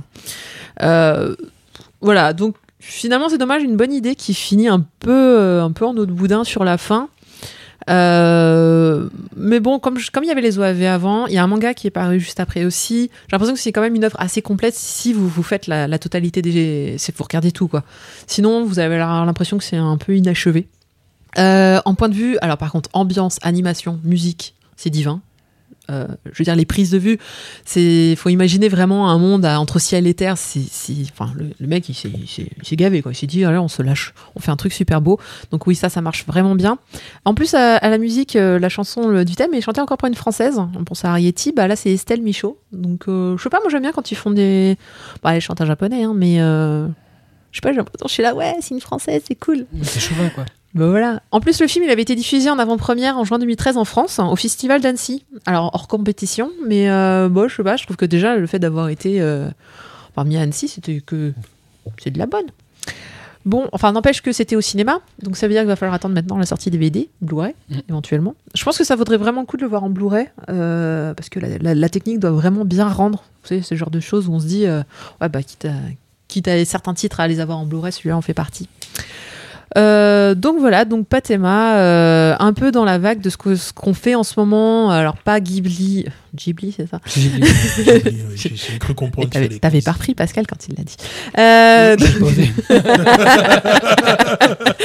donc ouais, un- euh, pas vraiment, plutôt euh, comme dans euh, euh, Words of... Ah mince, je vous ai... Ça y Je est, sais pas de quoi tu je parles. suis perdue de cet anime. Bah, un peu les animes euh, mélancoliques, euh, contemplatifs qu'on fait ces derniers temps.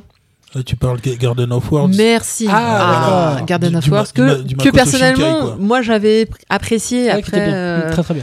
Euh, peut-être que ça plaît pas à tout le monde. euh, et un petit mélange voilà de euh, la piuta, euh, aventure, etc. Donc euh, non, un très très bon moment. Et alors, les accroches de Marcy entre Ah, Garden of Words et la si. putain. Bah, c'est ok, j'ai tout Eh. compris. je sais ce que c'est. tu sais tout de suite, tu sais, c'est c'est l'accroche commerciale tout de suite. Le mec fait mais qu'est-ce que je vais regarder? Eh ben, un film, un peu sur l'écologie. entre Bible Black et Noshika. ok. Ah mais là ça m'intéresserait plus déjà. Pourquoi Bible Black Ouais, je, je... Non, tout de suite le premier tu- titre ouais. qu'il y pense, Bible- bam, Bible Black. C'était l'opposé. Ouais, ouais, ouais. ouais, ouais. Bon, tu m'excuseras, mais le... enfin, Non, tu vas Si pas dire. Ah non, arrête, arrête. Là, il va réussir à Je sens que ça va devenir entre les sale. deux. Ah, C'est pas bien. Non, donc Imagine un, titre truc, euh, euh, écologique, euh, pas contemplatif, mais quand même relativement sur la- bien, bien axé sur les décors, sur, euh, sur l'espace et le monde. Et euh, D'accord. une bonne surprise à voir.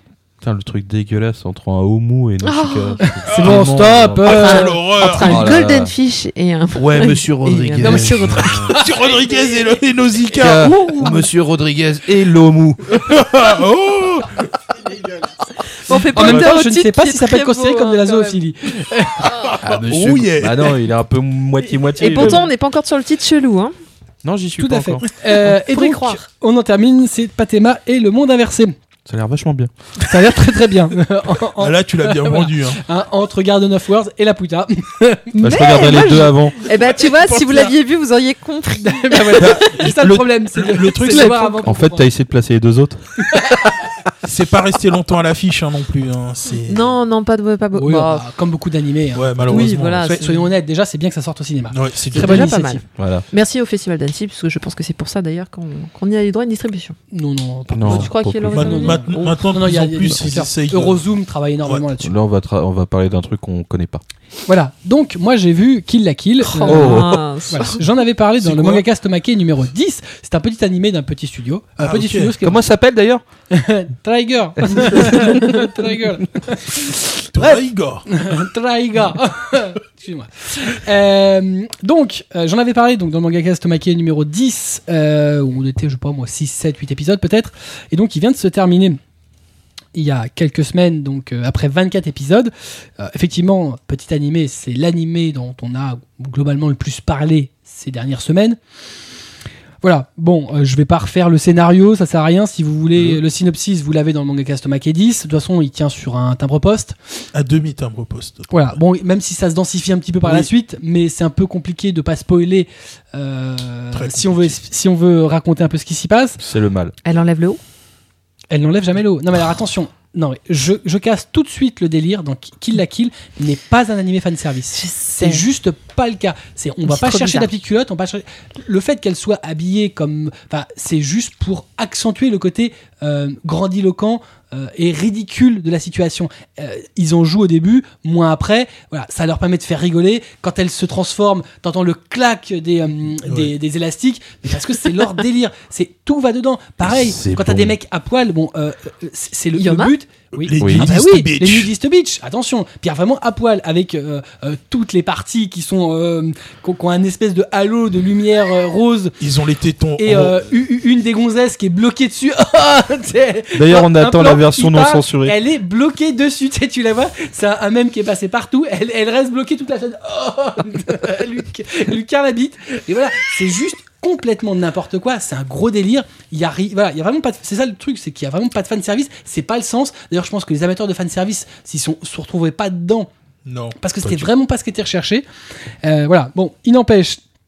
euh, moi, pour moi, cet animé, il a vraiment, véritablement été grandiose. C'est la surprise, c'est mon coup de cœur de, de la saison débutée à la rentrée scolaire 2013. C'est euh, bizarrement, c'est un vrai animé à l'ancienne, avec euh, ces énormes titres qui barrent l'écran euh, comme pour t'imposer le truc, euh, ces illustrations qui servent de, de plan fixe à la Osamu Dezaki, c'est ce qu'on appelle les fameux harmonicels, des illustrations euh, coloriées, faites à la main, qui vont rester un moment, mais euh, qui sont censés euh, insister sur la scène, sur la gravité du moment. C'est beau. C'est beau. Euh, c'est un titre qui est rythmé en diable. Tout va à 100 à l'heure. euh, les bastons, elles s'éternisent jamais. C'est vraiment, on n'a pas de baston sur deux épisodes. Ça dure, euh, pff, allez, un cinquième d'épisode. C'est vraiment pas le propos. C'est vraiment tout ce qu'il y a autour. Les blagues, les situations, tout est frénétique, tout est totalement survolté. Ça va vraiment. L'animation, d'ailleurs, tire la cadence. Et ça, c'est vrai que c'est bien. C'est vrai que c'est rare, ouais. Parce que vraiment, on voit que les mecs, ils arrêtent pas. C'est une idée à la seconde, c'est on n'arrête pas, machin, c'est du délire. On regarde, on peut faire des, des, des plans, des, des arrêts séquences pour voir des plans au fond. Il y a encore des trucs, il y a des trucs partout. Euh, vraiment, voilà, on y prend plaisir, on y prend goût. On sent vraiment tout le plaisir qu'ont pris les gars du studio Traiga, donc euh, qui euh, sont, pour le rappeler, des anciens notamment de la Gainax. On a plein de références, c'est bourré de références à des animés, à du toku, à des films. voilà, c'est légion, il y en a partout. C'est on voit vraiment que les mecs ils ont dit tout ce qu'on aime. Faut au moins qu'on fasse un petit clin d'œil dedans. Voilà. Donc moi personnellement, ça faisait je sais pas combien d'années que j'avais pas kiffé un animé comme ça. Euh, voilà, c'est euh, Tu sais, je suis malheureuse parce que j'ai trouvé personne qui n'avait pas le titre. mais parce que c'est vraiment un excellent titre. Mais oui, je sais. c'est juste bien que je regarde pas d'anime, alors du coup, maintenant, je suis un peu curieuse. Non mais t'en as regardé des animes puisque t'es une fan de Sailor euh, Moon. Euh, c'est euh, donc. La seule chose que je vois de Kill la Kill, c'est tous les cosplays, alors tu vois. Non mais voilà. Mais en plus, Voilà. mais- Faut aller au-delà Ah, de ça. ils sont bien, de ça. ils Non, sont mais bien, effectivement, faut aller au-delà. Mais en même temps, ce qui est Non, très fort avec ces costumes, c'est que justement, ils sont tellement visuellement euh, rattachés à l'animé, c'est-à-dire qu'ils sont tellement spécifiques On sait que tout de ça que fonctionne. ouais. Et c'est ça qui est bien aussi. C'est voilà, c'est il y a Ah bah c'est sûr que personne, on se pose la question une fois en disant mais c'est quoi ce truc? Et après on sait tout de suite que c'est Kill la Kill et après mais tu, le- tu reconnais de très très loin. Le, le pire, c'est que tu t'y habitues. C'est-à-dire qu'une fois que tu l'as vu, au début, tu te fais. Ah, mais en fait, elle se déguise en salope sadomaso. Mais en fait, c'est même pas le propos. Honnêtement, au bout de 3-4 épisodes, tu l'as complètement oublié. T'as occulté le fait qu'on voyait à la limite ces nichons. C'est vraiment tellement pas le propos. Euh, à la limite, ce que tu vois plus, c'est les, les, les- hectolitres de sang qui giclent de partout. C'est juste hallucinant. C'est- Il y en a partout. Et c'est, c'est- bah, ça fait un peu comme dans Kill Bill. C'est assez marrant. Le film de Tarantino où euh, voilà, le sang il gicle par hectolitres et que ça en devient ridicule. Bah, c'est exactement pareil. C'est. euh, voilà, tout est, euh, est démultiplié, surmultiplié pour rendre les choses. Bah voilà, c'est. euh, Les combats qui détruisent, euh, qui détruisent les moitiés de- d'environnement, euh, c'est c'est Et, ça. et alors la fin, elle vaut le coup? La fin vaut le coup. D'accord. C'est-à-dire Donc, que- ça- ça- alors- Jusqu'au bout, ils ont réussi à faire un truc Ouais. euh, Très clairement, et- il n'y a pas un scénario hyper poussé. C'est Ouais. même pas ça qui fait la, la- la sève du titre. Ce qui fait, c'est son ambiance, ses personnages. Alors, il y a quand même une espèce de petite intrigue qui est assez. Voilà. On se demandait comment ils allaient amener le fait qu'ils ont des costumes avec des fibres vivantes. On se demandait exactement où ils voulaient en venir. Au final, il y a une intrigue qui, qui s'avère être pas. euh, C'est- C'est plausible, c'est pas Voilà. exceptionnel, mais ça- c'est non, plausible. ça- ça- voilà, on n'a pas l'impression, on n'a pas l'impression de s'être fait arnaquer. On n'a pas l'impression qu'on n'arrive pas à la fin en se disant tout ça pour ça. Non, ça fonctionne bien. En plus, le pire, c'est qu'il y a des vrais codes euh, super respectés euh, dans les relations interpersonnages. Voilà, des trucs, c'est c'est de l'animé à l'ancienne. Oui, Il y c'est a rien de ouais. novateur, si ce n'est que c'est une ambiance de déjanté, de grand malade. C'est tellement maîtrisé que c'en est kiffant. Il y a des personnages qui sont cultissimes. Le pire, c'est que le meilleur personnage, c'est même pas le personnage principal, c'est Mako. Elle est génialissime. Les producteurs l'ont compris. Il va y avoir un épisode spécial sur elle. Ouais. Elle est, voilà, elle est, euh, elle est, euh, waouh, peut-être un des meilleurs personnages de l'animation. Le pire, c'est qu'elle euh, intervient toujours au moment où, où deux personnages vont se mettre dessus et elle fait non, attendez, elle, elle Et elle part fait dans des des, pauses, des machins. Elle a elle sa part dans musique. des délires elle fait des trucs. Ah, c'est- Et là, les, c'est- les deux, ils se regardent. Non, ouais, bon, Le pire, c'est que c'est quasiment impossible à expliquer tant c'est graphique, tant c'est inspiré. C'est-à-dire que quand, elle veut singer l'héroïne Ryuko, elle a une façon de le faire en, plaçant sa en mèche. plaçant sa mèche, qui est ouais. juste, voilà, c'est tellement, mais c'est graphiquement, voilà, il il y, a les mecs, c'est, euh, ils ont tout mis dans l'image. C'est voilà, c'est tout ce, tout est, limpide et clair, c'est magnifique, c'est un, un chef-d'œuvre. Voilà, c'est un kiff, c'est un boulot de malade, c'est un chef-d'œuvre, c'est magnifique. Merci Trigger. Ne regarde pas, regarde pas comme ça. Toi, t'as l'air euh, blasé de la vie.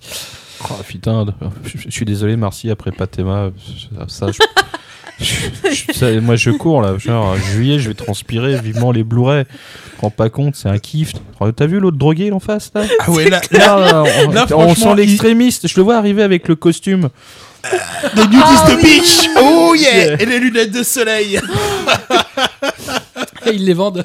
Ouais, ouais. Bah, maintenant, tout se vend. hein. C'est- Ah bah c'est sûr que dans Patema, les costumes, pour le coup, euh, Ouais, mini, co- mini spatiale, un peu Ouais, près. Bref, donc Kill moi. Kill, ça a été euh, la bonne. donc diffusé en simulcast chez Wakanim et ça va sortir en coffret Blu-ray DVD chez At Animé.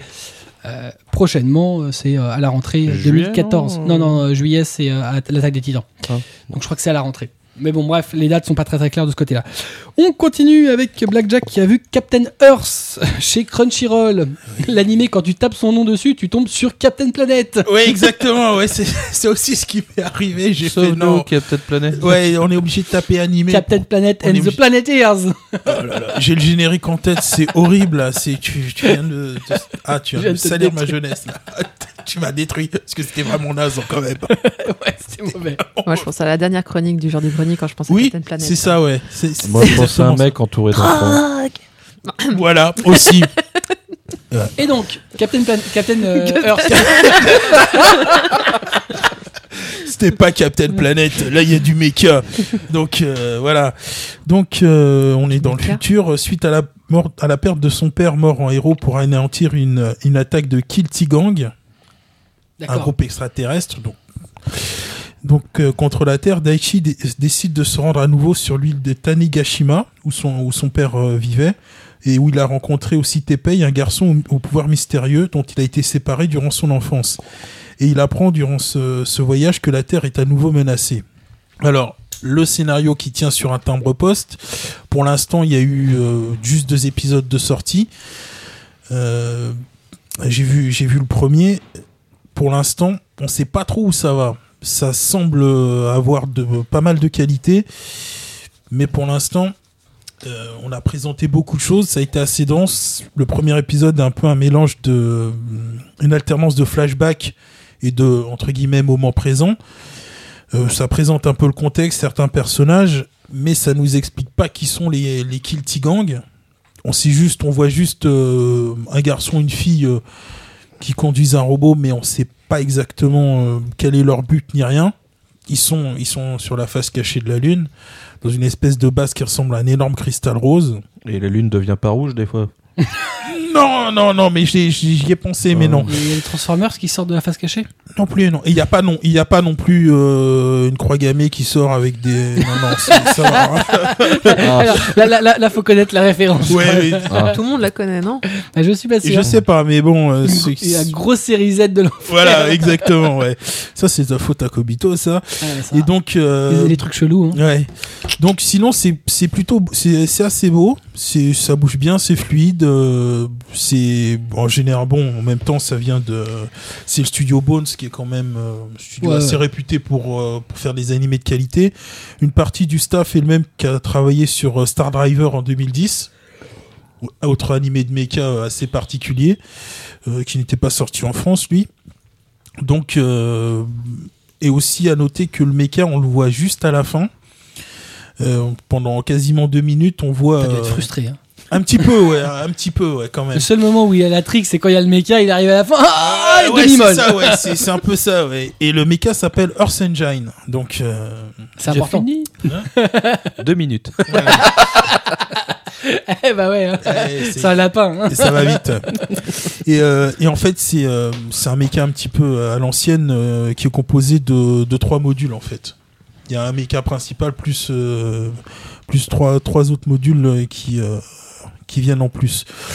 Donc pour l'instant, euh, je saurais pas trop quoi dire. Bon, le seul truc c'est que le personnage principal, euh, je sens que je vais pas l'aimer. euh, Les je- cheveux longs. Non, il a non, il a pas les Il cheveux les longs. cheveux une meuf. non, il a pas les cheveux longs. Il sent pas une meuf. Mais par mais- contre, c'est mortel.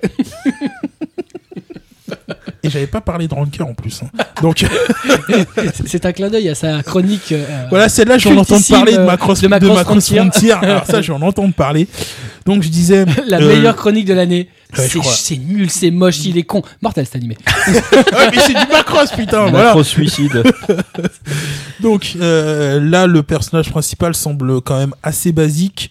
Euh, bon, euh, personnage qui a perdu ses parents, euh, qui se retrouve à conduire un- Classique. un, robot extraterrestre. On sait pas trop comment, mais il y arrive. Le syndrome Actarus. c'est un peu ça, voilà. Et euh, bon, je pense que en plus, il a l'air de- d'en vouloir à la terre entière, machin.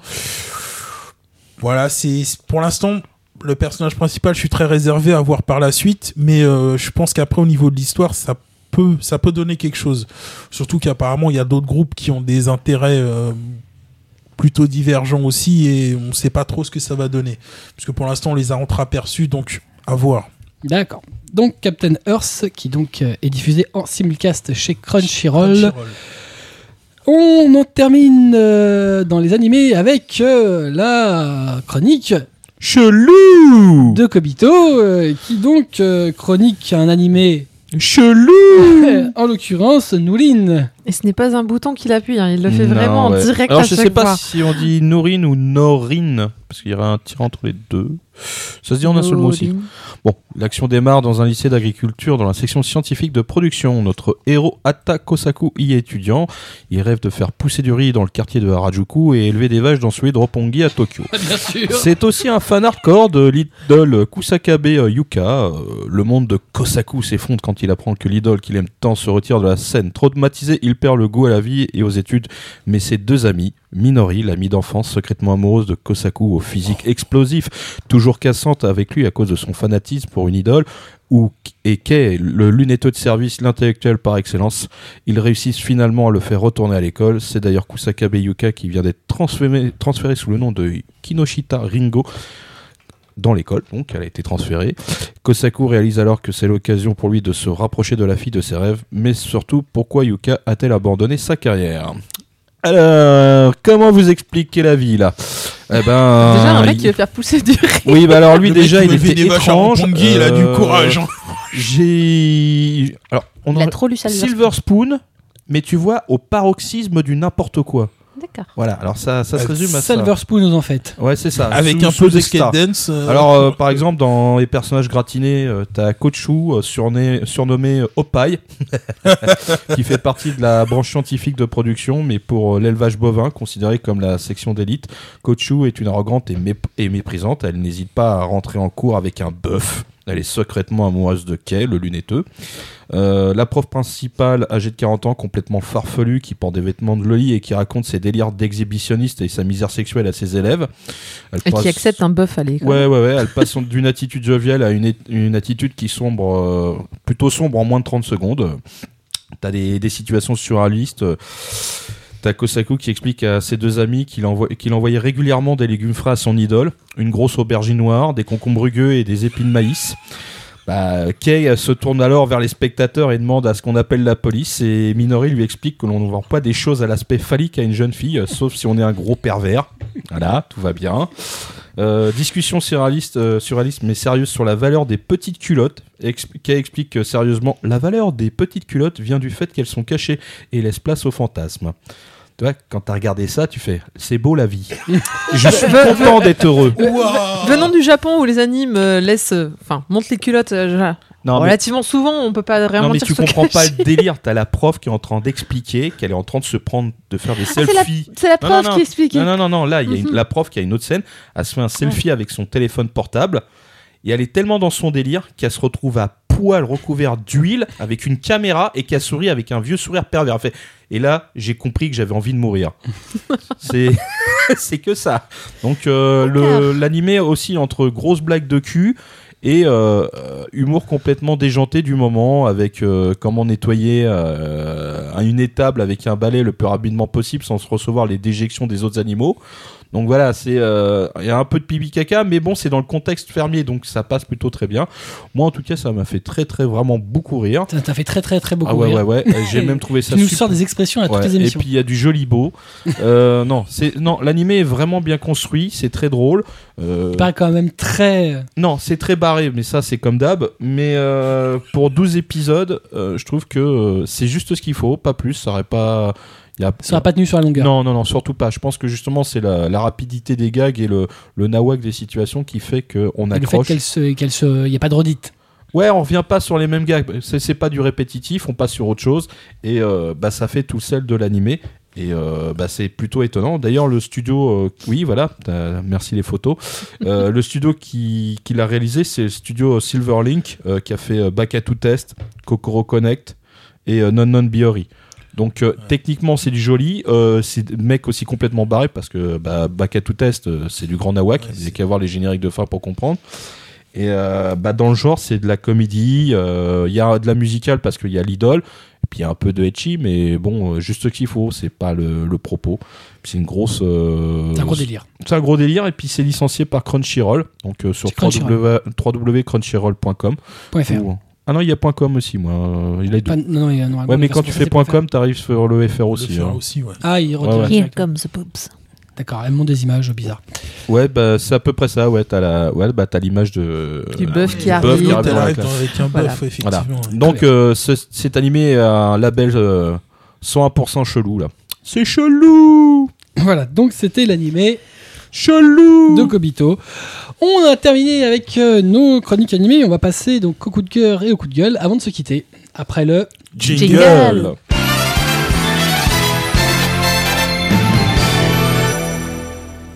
Et on commence avec les coups de cœur. Marcy euh, qui a un coup de cœur sur Dragon Ball. Bah oui. Bon, je me suis dit, euh, après avoir parlé de Sailor Moon, on va passer à Dragon Ball. Euh, où l'auteur, euh, donc Toriyama, 30 ans après, nous continue de nous dévoiler, parce qu'il avait déjà fait un petit peu il y a quelques années, les origines de Sangoku.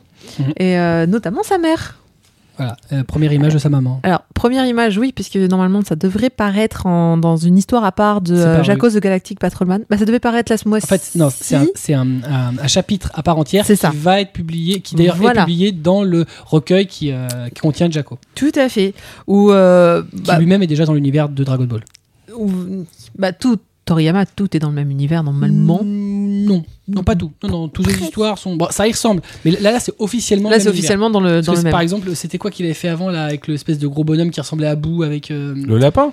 Non, euh, ouais, un lapin, c'est ça, un lapin en plus. Le ça, gros bonhomme, oui, bien Ouais. sûr. oui. Édité chez Glénat. Oui, c'était quoi Comment ça Je s'appelait sais plus. Ah oui Euh, Bref. Tu crois que je suis libraire Euh, j'ai- je crois, ouais. J'y ai cru. J'y ai cru un instant. Bref. Nekonjima ou. Nekomajin. Nekomajin. Nekomajin, Nekomajin, Zen. Voilà. sais chercher. Où il y avait des personnages Dragon Ball qui apparaissaient, mais officiellement, c'est pas dans l'univers de Dragon Ball. Alors que là, oui, stricto complètement. sensu. Jacko, c'est, c'est, euh, ça a été annoncé comme étant dans l'univers, et donc logiquement, on a. euh, On y retrouve. Euh, bon, sinon, que ce qu'on sait sur, cette, euh, sur sa mère, bah, déjà, ça. Euh, on sait tous que dans, les- dans l'univers de Dragon Ball, normalement, il y a des prénoms euh, liés, au, liés un peu à des choses euh, De de la bouffe. fringues ou de la bouffe. Ou, voilà, des fringues, bah, là, elle s'appelle Guinée. C'est un anagramme pour Negi, qui veut dire poireau. Donc ça tombe bien, parce que En même temps, c'est une Saiyan, donc C'est forcément, de la planète Vegeta. donc forcément, c'est un vegetable. J'ai jamais compris Badak, c'était censé être quoi en fait Parce que Euh, Badak, c'est le père. Bardock, c'est la bardane. Oui, c'est de la C'est quoi bardane C'est un fruit, on t'expliquera. D'accord, c'est gentil, merci. Euh, voilà, bah, si vous voulez voir un peu, bah, pareil, euh, alors, moi je dis Badak, hein. Ça me dérange pas. c'est gentil. Euh, de même, il y avait eu trois chapitres qui Je, étaient je ne sortis. suis pas un intégriste euh, des noms euh, japonais. Ah, je sais que c'est certains nous taperont sur les doigts, mais D'accord. Donc j'ai bien oui, dit Actaru, euh, c'est pas je du trouve- fluide. je trouve- ça assez chouette quand même qu'on ait, euh, bah, je sais pas, qui continue un petit peu à nous, à nous faire rêver sur euh, Dragon Ball. Je, je sais pas, je suis peut-être euh, indécrottable. Moi, c'est- je me dis qu'il est plus étanche, mais chacun son avis. Non, mais, c'est- non, mais attends, c'est bien. Maintenant, le, le truc, c'est qu'il a bien annoncé que ce sera a priori son dernier travail Il serait... dans l'univers Dragon Ball. Ce serait même sans doute son dernier travail tout court. Euh, Ah, parce qu'il commence à. Ah, il commence, Oui, non, il est pas si vieux que ça. Non, non, non. Ah ouais non, non, non. Ah, Il est pas si vieux que ça. Non, Ouais. non. Parce que ça fait 30 ans, hein, donc Dragon Ball quand Ouais, même. ouais, mais il est pas si vieux que ça. Ah, ah, comparativement à d'autres mangaka, il est pas si vieux que ça. Il pourrait continuer, surtout au rythme où il est. Mais Oui, je pense c'est qu'il en a marre. En même temps, voilà, il a quand même fait euh, ce qui a longtemps été le plus grand manga euh, de tous les temps. Enfin, en termes de vente, hein, cela va sans dire. Évidemment, dépassé par One Piece, euh, mais on n'est pas dans le même marché. Mais aujourd'hui, ça reste quand même dans les très, très, très, très, très bonnes ventes Et ça mondiales. reste une C'est référence. un titre culte, archi culte, donc. euh, Je sais pas, moi, quand j'ai vu, il, il peut vivre de ses royalties. Quand, quand j'ai vu des, bah, que ce soit euh, les, donc euh, l'histoire des parents de, de, de Sangoku, enfin pas l'histoire des parents de Sangoku, c'est euh, quelques, comment dirais-je, c'est pas un passage précis expliquant euh, le, co- le pourquoi du comment. Euh, ça et le film qui, qui vient de paraître, moi ça m'a fait plaisir de les revoir. J'ai l'impression de revoir des vieux copains. euh, ah bah tiens que encore des nouvelles aventures. Qu'est-ce que vous devenez, etc. Donc euh, non non, j'étais super des- super contente Moi, en ce que j'ai vu des planches, c'est une, c'est une Saiyan qui fait la bouffe, tu vois. oui, on a, on a vu les mêmes C'est planches. super poncif, tu vois. T'as- T'as beau être une super euh, guerrière, Tu fais la tu fais la bouffe pour ton homme, tout va Ouais, bien. qui vient de massacrer quelques En même planètes. temps, Jusqu'alors, Toriyama avait jamais réellement montré de, de Femme. Saiyan femme. Mm. Euh, Non, je- dans, de souvenirs dans les planches, on n'en voit pas.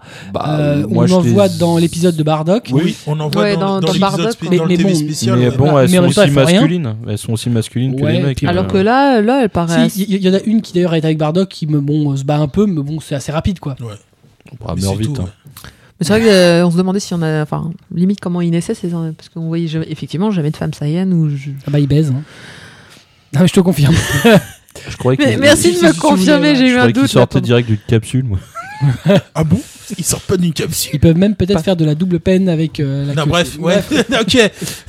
donc non, donc je trouve ça cool. En plus, donc on, on verrait éventuellement euh, le moment où ils mettent euh, Sangoku donc dans le dans, dans sa capsule avant de partir pour la Terre. Ne jamais procréer les soirs de pleine lune. Les soirs, de, les soirs de pleine lune, ça peut être violent, ouais, effectivement. Voilà, donc les origines de, de Goku, et notamment la mère de, de Goku, djinné par Akira Toriyama, qui sera donc publié dans le recueil qui où il y aura Jaco. Je suis pas sûre de comment on doit le prononcer, dans- dans- parce que Negi, Guinée. Euh, genre, genre, je m'en ouais, Guinée ou, euh, ou Djinné, bon bref. Donc la maman de Goku. On continue avec Kobito qui euh, s'extasie de la venue d'un artiste à Japan Expo. Oui, Ippei Kuri à Japan Expo euh, en, bah, de cette année sera, sera donc un des invités. Le fondateur de- du studio d'animation Tatsunoko Productions, euh, qui a maintenant, enfin le studio a, di- a été créé en 1962. Euh, le studio est, une des, est un des premiers et des plus influents studios du domaine de l'animation et, euh, et euh, Kuri est l'auteur du manga Judobug qui va paraître justement euh, pour l'occasion chez Izan Manga. Donc une exposition lui sera consacrée à ses travaux via une quarantaine de planches. Donc c'est une bonne nouvelle. On va découvrir un monsieur qui a fait une partie de, l'histoire de l'animation et puis qui a sorti un, bouquin qui, euh, bon, bah pour moi, euh, je vais pas dire bercer mon enfance, mais j'ai regardé l'animé et puis j'ai toujours ce putain de générique dans la tête à chaque tu, fois. tu nous le fais un peu vite Non, fait je ne le ferai pas parce que je vais rentrer avec et je vais faire Judo Boy. Tu as ta Voilà, non, boy, tu- Non, non, mais voilà, ne, tu ne le fais pas. Voilà, donc euh, très très bonne nouvelle. euh, on se retrouve là-bas un pour ça. se bat comme un samouraï, mais Enfin, bon, enfin, un, no- judo, un judoka se bat comme un samouraï, Non, mais, mais bon, ça pas si- beaucoup de si on sens. devait vraiment Oui. détailler les génériques Ouais, des dessins on- animés quand ils diffusés en France, Ouais, je pense qu'il y en a, il y en aurait à Bon, dire. En plus, ça parlait, ça parlait de judo. Oui. Euh, c'est en fait il y a la poursuite d'une il est pas karatéka en fait. Ouais, c'est il y a la ça. poursuite d'une born qui a tué son Qui a père. tué son père. En fait, il est pas karatéka. Oui, il me semble Si, qu'il bah, Je, je- je- je crois que c'est ce oui. qui a marqué dans, dans, dans, Ouais. dans le synopsis du il, manga. il fait du karaté en Ouais, fait, c'est pas ça. du judo. Pas du tout. C'est Non, Boy. ouais. C'est ça. Bon, enfin, bref. ça, On s'en bref. fout. À c'est l'époque, grave. personne C'est ne fait pas la important. différence. Non. Surtout On est- que la, on est- tradu- la traduction du titre n'avait rien à, enfin le, le titre français Ouais, mais n'avait ça, c'est strictement rien à voir, habituel, mais hein. bon, c'est c'est C'est habituel. pas le premier. On termine dernier. avec les coups de cœur avec Blackjack euh, qui s'extasie de drama chez Crunchyroll. Oui, S'extasie à deux. Ben voilà, Ah, je, je pense, double je pense. excitation. Ah, euh, non, peut-être pas quand même. peut-être pas en même temps au Bon. même endroit, mais Bref, donc euh, donc oui, euh, Crunchyroll a annoncé euh, la signature avec Fuji TV de pour le diffuser 21 titres de drama, dont deux seront diffusés en en, stre- en En simulcast. simulcast.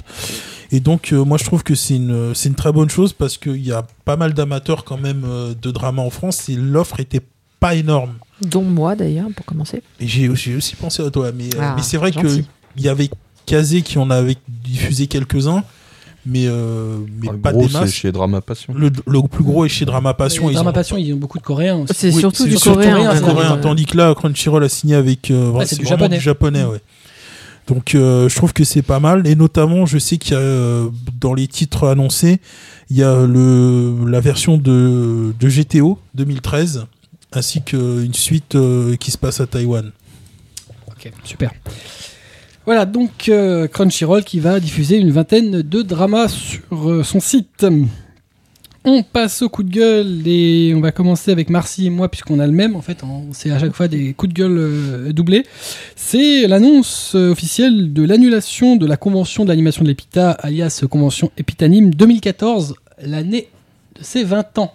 C'est pas un bon plan là. Non, et c'était ma convention préférée. Donc je suis pas Bah, contente du tout. c'est- vrai que c'est bon. Alors, il y a, y y y des raisons qui ont été évoquées. Après, il y a des raisons offici- euh, officiellement euh, annoncées et euh, ce qu'on entend un peu partout. Alors, c'est vrai que c'est un peu le, le- le problème de, de l'EPITA, c'est que bah, Epitanime, c'est une association assez large. Il y a beaucoup de gens qui gravitent autour. Donc, il y a des infos qui fuitent. Alors, elles sont plus ou moins exactes, plus ou moins vraies.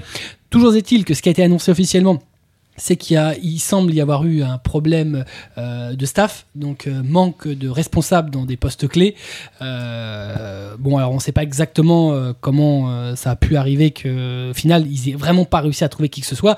Le fait est, c'est que depuis un certain temps, Epitanime, l'association, organise tout seul. Donc évidemment, reste limité aux bonnes volontés qu'ils ont autour d'eux et éventuellement aux volontaires. Et euh, c'est pas forcément facile. Quand tu as des postes clés, il faut forcément que ce soit des gens qui soient euh, présents euh, dans l'association en permanence. Donc c'est d'autant plus compliqué. Il semble que la plupart des associations qui étaient partenaires ce- ces dernières années, bon bah, sont plus tout à fait dans le dans la partie. Donc c'est d'autant plus compliqué. Ce qui m'apparaît moi vraiment dommage au-delà de l'annulation, parce que bon bah on peut avoir un loupé une année. Ils partent quand même a priori de ce qu'ils disent, mais bon ils annoncent pas de façon officielle, mais qu'ils repartir en 2015 sur une nouvelle édition, donc euh, il n'y a pas d'arrêt définitif de la convention en tant que telle. Euh, ce que je trouve euh, triste, c'est qu'en fait, on, on est au minimum soit un arrêt définitif, mais plus probablement un arrêt temporaire l'année des 20 ans. Oui, ça, C'est c'est le c'est la enfin je dirais c'est le pire moment Voilà, en tu fait. voilà, l'année des 19 ans, l'année des 21 ans. Bon, Mais l'année Ok, de 20 c'est ans, pas du coup, terrible. ça fait vraiment. euh, euh, c'est l'année des 20 ans. Je sais pas, ils se souvenaient peut-être pas que c'était les 20 ans, là, cette euh, c'est euh, dommage, ouais, c'est- vraiment- le, plus ancien événement avec cartooniste. Ouais. Euh, c'est le plus ancien événement parisien qui est encore existant. Oui. Euh, Et surtout d'autres- sur cette, ah, sur cette forme-là, c'est le seul qui fait ce. qui n'est pas en. Enfin, comment dirais-je qui n'est pas professionnalisé? J'ai envie de dire ça, oui, ou du moins, quand tu y vas, t'as t'as pas l'impression d'être sur une grande boutique géante. C'est. Il y, a, il y a les karaokés, il y a les petits jeux, il y a les nocturnes. Je sais pas, c'est une ambiance vraiment particulière. La convention de l'EPITA, ça a toujours eu cette espèce d'esprit kermesse. Ouais. Ouais, voilà, c'est ça. C'était Mm. Typiquement c'était- franco-français. ouais, C'était une kermesse un peu familiale, quoi. voilà, C'est ça. C'est quand même à contrario de ce que fait un Japan Expo, qui est plus dans une démarche professionnelle et plus proche euh, de ce que font les Japonais. Puisque c'est ça, on est vraiment dans de la grosse bannière de, de- du, du, du grand, mais c'est ça le- ce que font les Japonais. Euh, L'EPITA, c'est beaucoup plus, euh, euh, plus proche des gens dans le sens où en plus c'est plus proche de notre culture à nous. Ouais. C'est vraiment voilà, le Japon dans notre culture kermesse, dans notre euh, Oui, c'est ça. euh, culture Puis en petit plus, stand avec des petites animations, des petits machins. Voilà, c'est euh, une espèce d'environnement familial. euh, Non, et puis même quand on. Ça, c'était vraiment l'ambiance euh, un peu euh, fan. J'ai envie de dire, pas planqué, mais c'était. Enfin. Je, dis- je, vous voyez, je parle déjà au passé pour ces. Ah, moi, moi, je- moi, je refuse quand même ce que disent certaines personnes en disant que c'est la convention des vrais fans. Moi, je refuse Ah non, non, catégoriquement non, ça, rien- je ah pense. non, Mais on rien l'entend, et même de Non, certains non, je- éditeurs qui sont là depuis longtemps qui disent que c'est ah c'est- c'est la convention. Non, c'est pas la convention des vrais fans, c'est la convention Ça de fans. rien à voir. Il y a autant de le vrais fans euh, n'importe quelle autre convention partout en France ou à. Paris. Euh, maintenant, voilà, c'est, elle a une histoire. Elle a une histoire tumultueuse euh, parce que, bah, euh, pour ceux qui ne le sauraient pas, euh, l'EPITA s'est organisé d'abord euh, euh, en conjoint avec l'association Made in Japan, dont des personnes ont, au genre de- enfin, ont créé le magazine euh, Japan Vibes, euh, travaillent pour, euh, dans le secteur, puis par l'association euh, SDFC euh, devenue JAD, euh, qui a donné lieu à Japan Expo, qui a donné lieu à ce qu'est Japan Expo aujourd'hui, avec ses créateurs. Donc c'est quand même c'est chargé d'histoire, ça a beaucoup de choses. Euh, voilà, il y a des grosses associations qui ont travaillé dessus, comme Tsubasa. euh, Pour moi, ce sera toujours la convention euh, qui a débuté, euh, donc pour, pour- pour ceux qui l'ignorent, euh, dans, dans les locaux même donc de l'école. Et puis tard, on était dans les salles de classe pour côté vraiment kermesse. C'est pour ça que je parlais de, de fans tout à l'heure. C'était pour moi, c'était vraiment le, le truc. euh, ah bah je suis fan de manga. Bah tiens, euh, si j'allais euh, dans ma salle de classe, on va faire une petite kermesse euh, sur euh, sur le manga. C'est Et vrai, vrai que ça, c'était l'ont pas vraiment connu, ça. mais avant ça se passait dans le bâtiment euh, dans Ouais. lequel plus rien ne se passe, où effectivement c'était dans les étages. ça. Donc en plus il fallait monter les trucs comme si on Oui. était à l'école, et c'était dans des salles, des, des, Ah, des longues c'était- salles. Et, euh, et tu on- as trouvé on le mot juste, c'était On kermesse. pouvait trouver des, des boutiques à côté de fanzines, de machin, et c'est vraiment, voilà, c'était très particulier. Et je trouvais qu'ils avaient réussi à garder un petit peu ça. Alors certes, on est passé ensuite euh, bah, dans le dans le parking et dans le dans, dans, dans les coins un petit peu plus grands ouais. avec la scène, etc. En fait, dans les locaux de ils, voilà, ils ont réussi à faire quelque chose quand même de, de plus grand et un peu plus professionnel. Mais on avait gardé la bonne ambiance. Enfin, moi, je, je parle des nocturnes notamment et de l'ambiance qu'il y a dans leurs des karaokés. Ah, les karaokés dans les Karaokés nocturnes. Ah, si on veut chanter du gros, du gros générique de Mecha, ouais, on y va. Bon, c'est euh, c'est vrai que pour certains, c'était la convention qui était 24 heures sur plus- 24. ouais, plus légère. C'était ça aussi qui c'était- faisait. c'était- c'était mais je C'est pense des que trucs je- vraiment de, de Ouais. potes, euh, genre, euh, bah tiens, tiens, si on allait à l'Épita, on va, on, voilà, on va prendre un verre, on va s'asseoir. Mais pas juste, tu vois, pour y aller parce que c'est une convention d'anime, pour retrouver des gens aussi qu'on apprécie. Mm. C'est peut-être ce côté-là que je voulais dire par fan. euh, pas vrai fan, non, non, pas du tout. Voilà. Parisien peut-être aussi un peu. Ah, c'est très parisien. Mais bon, bref, il y a comme des gens qui viennent euh, de. de- Voilà, donc non, annulation les 20 ans, c'est pas cool. C'est- pas triste. cool du tout. et Mm. euh, C'est triste. C'est triste Surtout que ça- pour une question de staff, quoi, du coup. quoi. Voilà. Ouais, c'est un peu dommage. Si Mais c'est euh, un peu toute l'ambiguïté et la complexité de l'organisation qu'ils ont décidé de Ouais. prendre une fois qu'ils se sont séparés de Jade. Euh, Ouais, c'est c'est- de dire que chaque année, finalement, le- alors ça a longtemps été, ça a servi longtemps pour. euh, pour les, euh, les dirigeants, euh, de, le dirigeant de, de la convention de, de, de, de stage, enfin de, de, de, Oui. de- de projet. Donc effectivement, alors je ne sais pas si c'était encore le cas ces dernières années, mais ça a longtemps été le cas. Euh, de toute façon, ça changeait chaque année de, de, de dirigeant. Ouais, Donc c'est toujours compliqué, c'est-à-dire qu'il y a, il y a- il y a une continuité qui est, même s'il y a toujours euh, Epitanime qui est derrière, euh, c'est vrai que changer de dirigeant à chaque fois, bah, ça- c'est, c'est- ça peut être euh, bancal, ça peut être compliqué.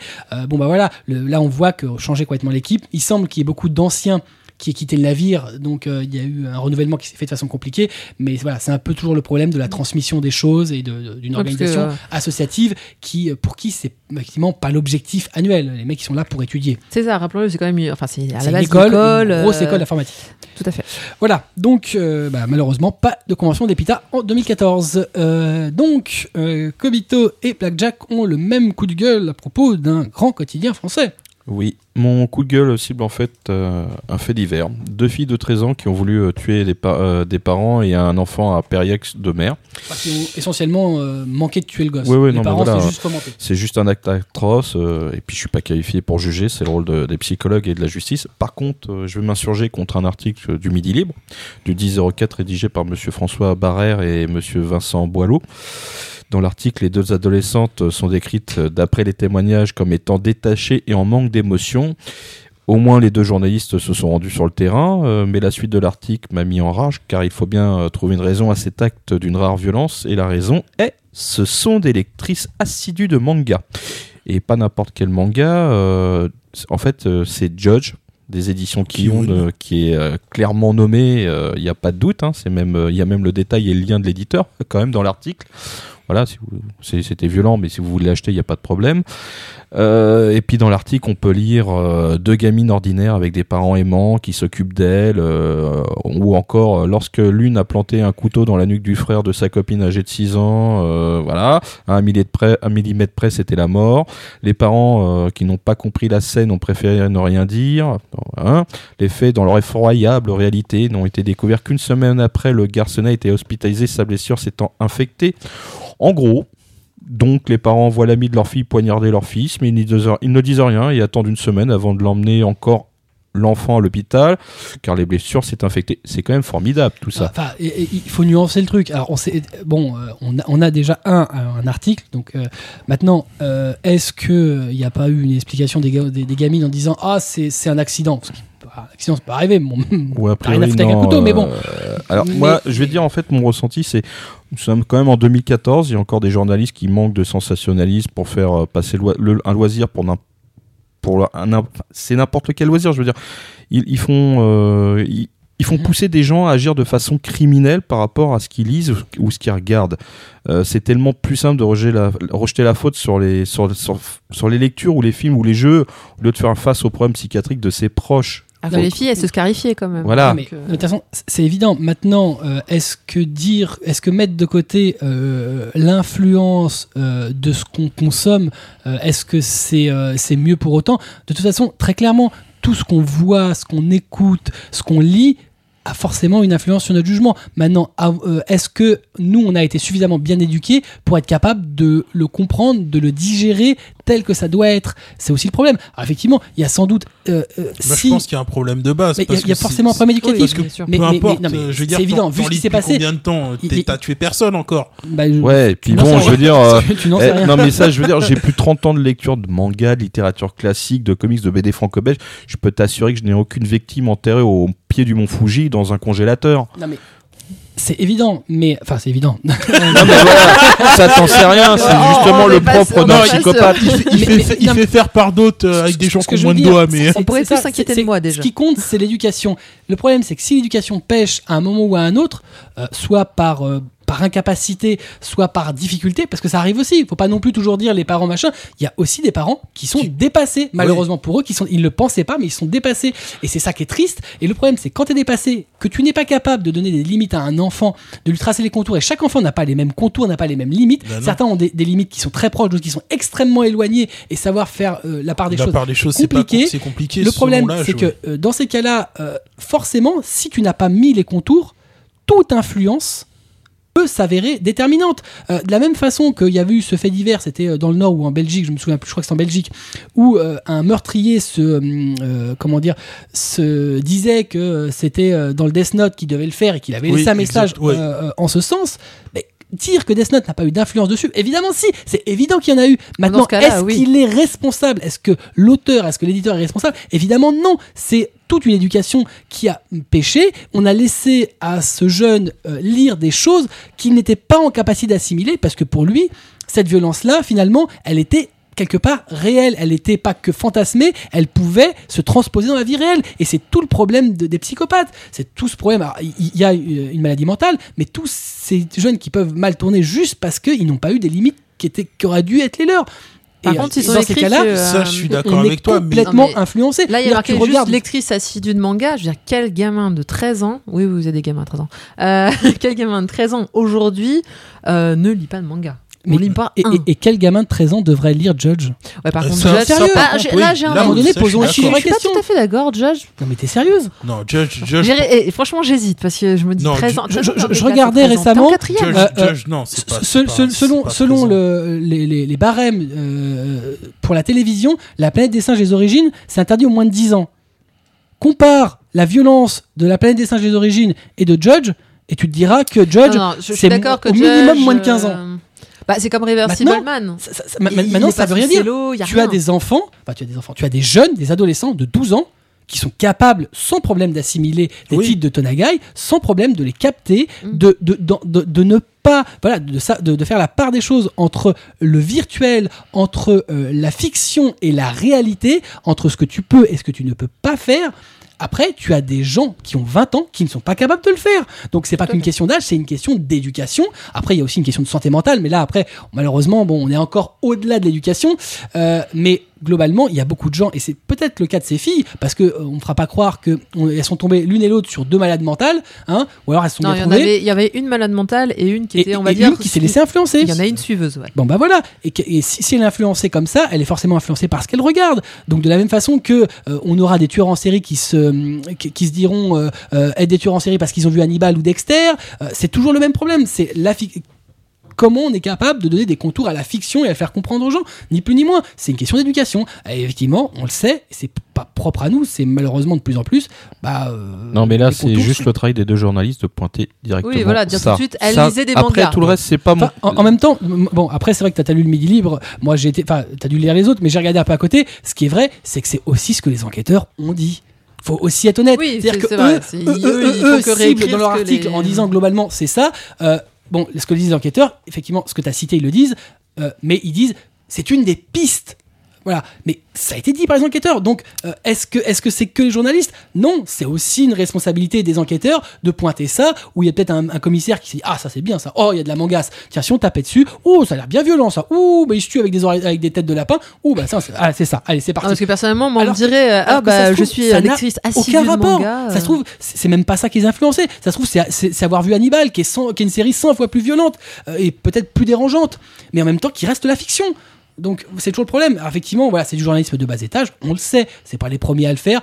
Personnellement, ça me choque pas plus que ça, dans le Ça peut sens être pire, où pu jouer aux jeux vidéo. c'est ce qu'on leur a donné à bouffer en même temps. Les, les flics leur ont dit ah c'est une piste, c'est une piste, Voilà, c'est une piste sérieuse, voilà. Bon bah écoute, ok, bah allons-y, euh, allons-y, écrivons-le. Bah c'est pas bien, mais bon, c'était pareil pour euh, le fait divers sur Death Note. Bah de souvenirs de ce que j'avais lu, c'était ah bah c'est la faute à un manga. Oh euh, oui effectivement. euh, Ouais, non, mais les- tous les mois, dès qu'il y a une sortie d'un truc, jeu vidéo, film ou autre, Tout à fait. il y a, y a toujours ça. Mais, Mais, là, bizarrement, c'était. On parle euh, jamais des séries télé. Non, Non. jamais. Non. Les Alors qu'il y en a qui peuvent aller beaucoup plus loin. Parce que je veux dire, on, voilà. Ah des- bah, des- prends Esprit criminel, tu vas comprendre. hein. Ouais. Bon, Ouais, mais même les plus- séries télé, c'est bien. Le- la manga, c'est un peu bizarre. hein. En fait, la, réalité, c'est que les, ces séries-là sont diffusées su- à, à- à Ouais. heure de grande écoute, sur des grandes antennes, sur TF1 à 22h30, sur Canal+, sur M6, Ouais. sur France 2. Donc Et eux, on va forcément, rien leur dire. c'est forcément bon. Oui. Euh, et le manga, le manga c'est du bouquin, on le voit pas, c'est derrière, c'est limite underground. Donc bah c'est forcément ça. Puis en plus, c'est Ouais, voilà, c'est- mais c'est en fait, c'est connu que c'est le manga, c'est du sexe et de la la- violence. L'apologie de l'inculture. Ouais, C'est bah c'est ni plus ni moins que ça. Ils ne savent pas ce que c'est, c'est de Bah, la c'est merde. C'est justement, c'est ça le problème. C'est Mais que oui, même maintenant, euh, j'ai une question pour vous, quand En même euh, c'est le drame du manga. C'est le drame du manga, eh, c'est le drame du jeu vidéo. Tout, à l'heure, tu as dit que euh, c'était bon. Judge, je suis d'accord, c'est vrai que graphiquement, déjà, c'est un titre qui, est assez violent et euh, donc. euh, mais qui est sale, mais en même temps qui va tirer son inspiration d'un film qui lui-même est d'autant plus sale, puisqu'à Alors, ma, l'origine, ma petite euh, question c'est quand même pour euh, toi. inspiré graphiquement de. Saw.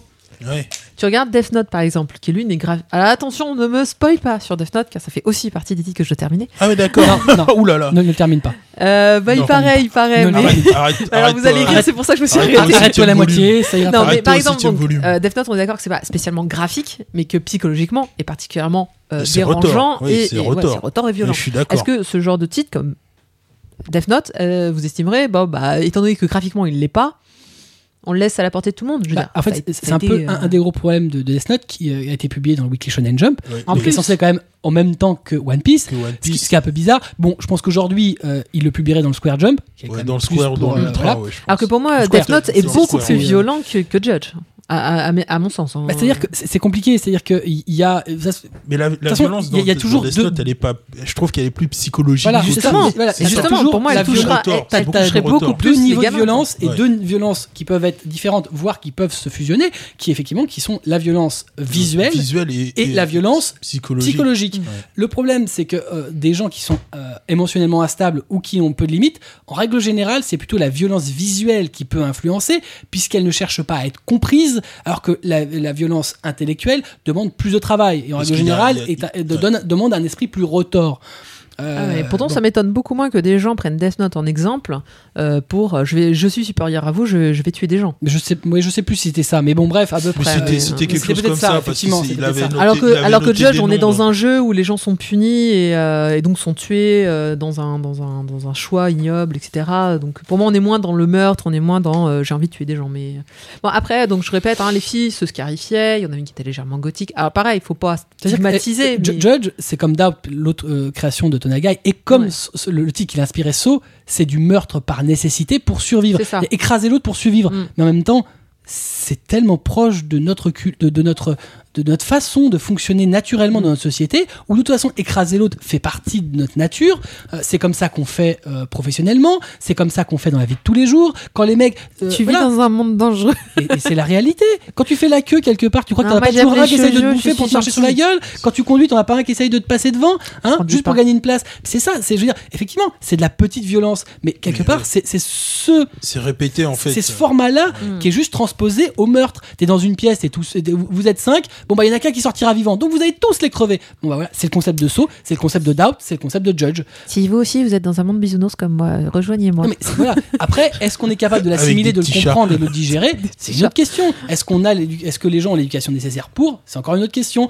Euh, mais bon, moi, ce qui m'embête plus dans le fait qu'on dise que c'est Judge, c'est de me dire que Judge s'est inspiré de Saw et que Saw ça a perturbé personne. Non. Bah non, So, c'est un, c'est un, film américain, donc passer, c'est passer en grand, c'est, ça gêne personne, quoi. Non. Voilà. Alors que c'est vraiment son inspiration pure. Et puis plus ça avance, plus c'est plus, c'est ouais, cradingue. plus c'est plus c'est crade, ouais. Mais, Bon. mais c'est vrai que les séries télé, les jeux vidéo sont pris en exemple. Ouais, il est violent à cause des jeux vidéo, mais jamais parce qu'il a regardé, euh, il a regardé des séries ou des films. C'est toujours effectivement le jeu vidéo, le manga, euh, même pas le, même pas le comics ni, ni C'est la le drame de ces hein. médiums. Jamais. Ah non, bah, surtout pas le comics aujourd'hui. Le comics c'est devenu un produit devenu quelque euh, chose limite culturel. c'est- Ouais, c'est bien, c'est bien le comics. Voilà, c'est bon là maintenant. Ouais, ça fait des des grosses sous. majors, Ça fait bien. des sous, ça c'est bien maintenant. Non mais c'est vrai que c'est dramatique, ça veut pas dire que c'est mauvais, parce qu'au contraire c'est bon. Mais, euh, mais en fait, on- un- jour arrivera le moment où le manga sera considéré comme, comme, comme le comics. Un jour arrivera le moment où, euh, où le jeu vidéo sera considéré comme un média à part entière, euh, respecté. Ça viendra, c'est en train de venir. Ça prendra le temps que ça prendra, mais ça viendra. C'est évident, c'est le sens de l'histoire. Maintenant, on est euh, déjà vachement plus loin que qu'on était il y a 20 ans. bah, hein. bien sûr, ouais. évidemment. Non, mais c'est pour ça que je dis ça. Euh, donc voilà, puis c'est pareil, le manga, euh, prophétie, euh, il semble que les droits aient été achetés pour en faire euh, une production. Donc Oui, ouais. voilà, les choses avancent, ça se fait, ça se fait progressivement. Voilà, les lettres de noblesse arrivent, bon, elles prennent le temps qu'elles prennent, et puis voilà, on le sait, on est habitué, c'est toujours comme ça. Bon, hein, à un moment donné, euh, bon, hein, c'est euh, bien, on l'a dénoncé, mais. Et cela dit façon, tu vois, regarde-moi, on me dit que je suis une lectrice de manga assidue. J'ai, je veux dire, j'ai des milliers de mangas chez moi. J'ai Ouais. Judge. ouais. Et Après, des- si, si je tuais quelqu'un et qu'on me dirait c'est parce qu'elle avait Judge, j'ai notre Ikari Club. Alors que 60% de mon mur, c'est, euh, c'est du shoujo, euh, du yaoi. Ouais, Du hentai. voilà, très bien. Donc, elle n'est pas déviante du tout. Cette femme n'est pas un exemple. N'écoutez pas, messieurs de Midi Libre. Et, et là, et là, je pense que tu as d'autant plus de fans. Allez, tu hentai et tout. S'il y a un mec qui a un problème avec des gamins, on va aller voir s'il y pan pan. Ah, Ah non, commence pas. Les, les pauvres, eh, eh, les pauvres de Dominobi qui jusqu'alors sont euh, épargnés. Là, je pense. Ouais, j'ai mais lu si pan ça pan. devait arriver, euh, ce jour-là, on te reconnaîtrait quand même un talent, c'est de voir le futur. Voilà. Donc, on va en rester là. hein. Il est temps de se quitter. On a, on a dépassé encore les deux heures. Hein. C'est Euh, horrible. C'est voilà, bon, c'est habituel maintenant. Hein, je pense que les gens ne seront pas étonnés. On vous remercie quand même d'avoir été avec nous et jusqu'au bout euh, ces deux heures pour ce 15e numéro de MangaCast Omake. On remercie notre partenaire de toujours, la librairie, Hein oui, la librairie Chelou. ah oui, le truc là, Yaku Shop, ouais, c'est ça. Ouais, où il y a- Voilà. où il y, a un gars un peu bizarre là. un peu, le gérant, un il peu, a. un peu. Un peu chelou, ouais. Merci. Ouais, attends, bon, non, mais pas tu veux que je... terrible. non, mais, mais arrête, euh, je suis fatigué là. En plus, euh, je l'ai fait dix fois ce truc-là. T'enregistres rien en plus. Tu pourrais Si faire un- j'enregistre, non, tu, non, non, non, tu pourrais faire un espèce de truc enregistré spécialement Ouais, pour. À chaque fois, je suis obligé de l'en faire. Quand je vais faire le jour où je vais avoir des problèmes d'extinction de voix. euh, Bah, tu, tu, tu Euh, ce sera compliqué de faire des chroniques Donald. quand même. Mais grave, on va pas- Donald en train de clamser. hein. Qu'on aurait avalé un Gremlins. Ouais, c'est ça. ouais. Donc, ouais, au pire, il l'a avalé, ouais. la librairie Ayaku Shop, 4 rue Dante, dans le 5e à Paris, une librairie chelou, mais il veut pas le dire. Ouais, Euh, c'est chelou. euh, bon, ça va. Ouais, mais là, il est vraiment très nul, hein. ne te force pas. Non, il est fatigué là. Pan pan chelou. Alors, en fait, ça- ça l'a fatigué l'histoire de Judge. On vous rappelle que pour suivre l'actualité du manga, pour gérer ses collections, c'est chez nos amis de Manga Sanctuary que ça se passe. Manga-sanctuary.com. Et vous n'êtes plus les premiers dans le classement. Oh, c'est pas mal. C'est très mal. C'est Très, très mal petit ce que tu lui fais. Oh, c'est petit Mais vous êtes plus Petite premier quand même. dédicace. Mais vous êtes les premiers dans nos cœurs. Ouais, bah juste dans nos cœurs en fait. On vous laisse avec notre ending theme pour ce numéro M Big House interprété par Garni Delia. C'est le second opening theme de Kill la Kill diffusé en simulcast chez Wakanim et euh, prochainement en coffret chez At Animé. On se donne le rendez- on se donne rendez-vous le mois prochain pour un nouveau Mangacast Tomake. N'oubliez pas que est déjà en ligne le Mangacast numéro 15 où on refait toute la saga des 20 ans de l'éditeur Tonkam et de la boutique qui a gravité, euh, qui a existé avant euh, les éditions. Il y a des très belles illustrations sur le site euh, mangacast.fr. Ouais, très Voilà. joli. En attendant de se retrouver, comme d'habitude, lisez des mangas, matez des animés, c'est bon pour la santé, on vous kiffe, à bientôt À bientôt. Salut.